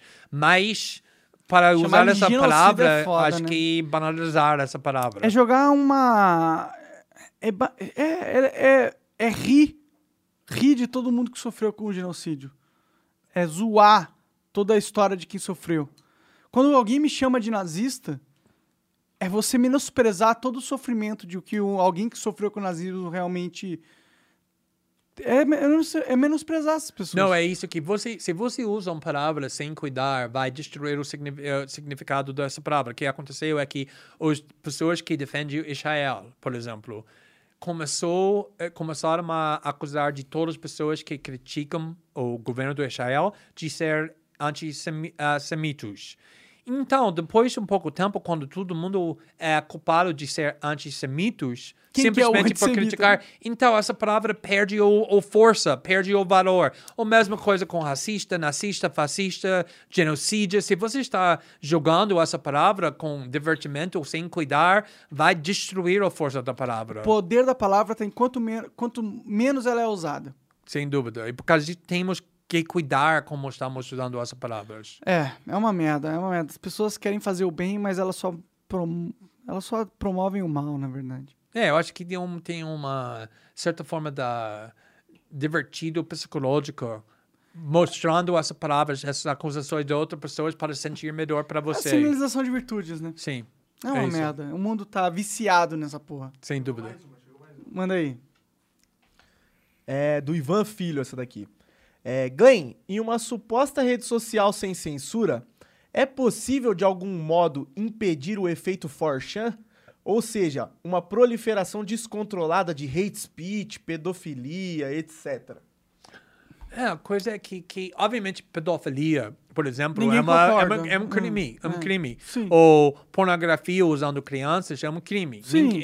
Ninguém, tem uma vista que isso é uma opinião política. Estamos falando de opiniões políticas. Sim. Então, usando crianças para pornografia ou, ou mostrando, ou, ou encorajando, excitando pedofilia é um crime. Não tem Sim. nada a ver com censura. Se você for um retardado mental e quiser falar que você acha que é, pedofilia deveria ser permitido, eu até acho que você poderia falar isso. Mas você nunca deveria realmente expor um menor de idade num contexto sexual. É diferente. Sim, Sim, obviamente tem debate sobre que deveria ser o, o idade de consentimento, que todos os países têm ah, ideias diferentes, e se você fala, acho que o, o, a idade do consentimento deveria ser 16, vai ter pessoas falando que você está defendendo pedofilia, apesar do fato que em muitos países, inclusive aqui no Brasil, tem essa idade de como É em muitos estados lá nos Estados Unidos. Então, precisamos ter cui cuidar que não estamos chamando tudo de pedofilia, que Sim. são opiniões políticas, mas obviamente tem uma linha muito clara onde há uma crime é pode diferenciar isso com uma opinião política.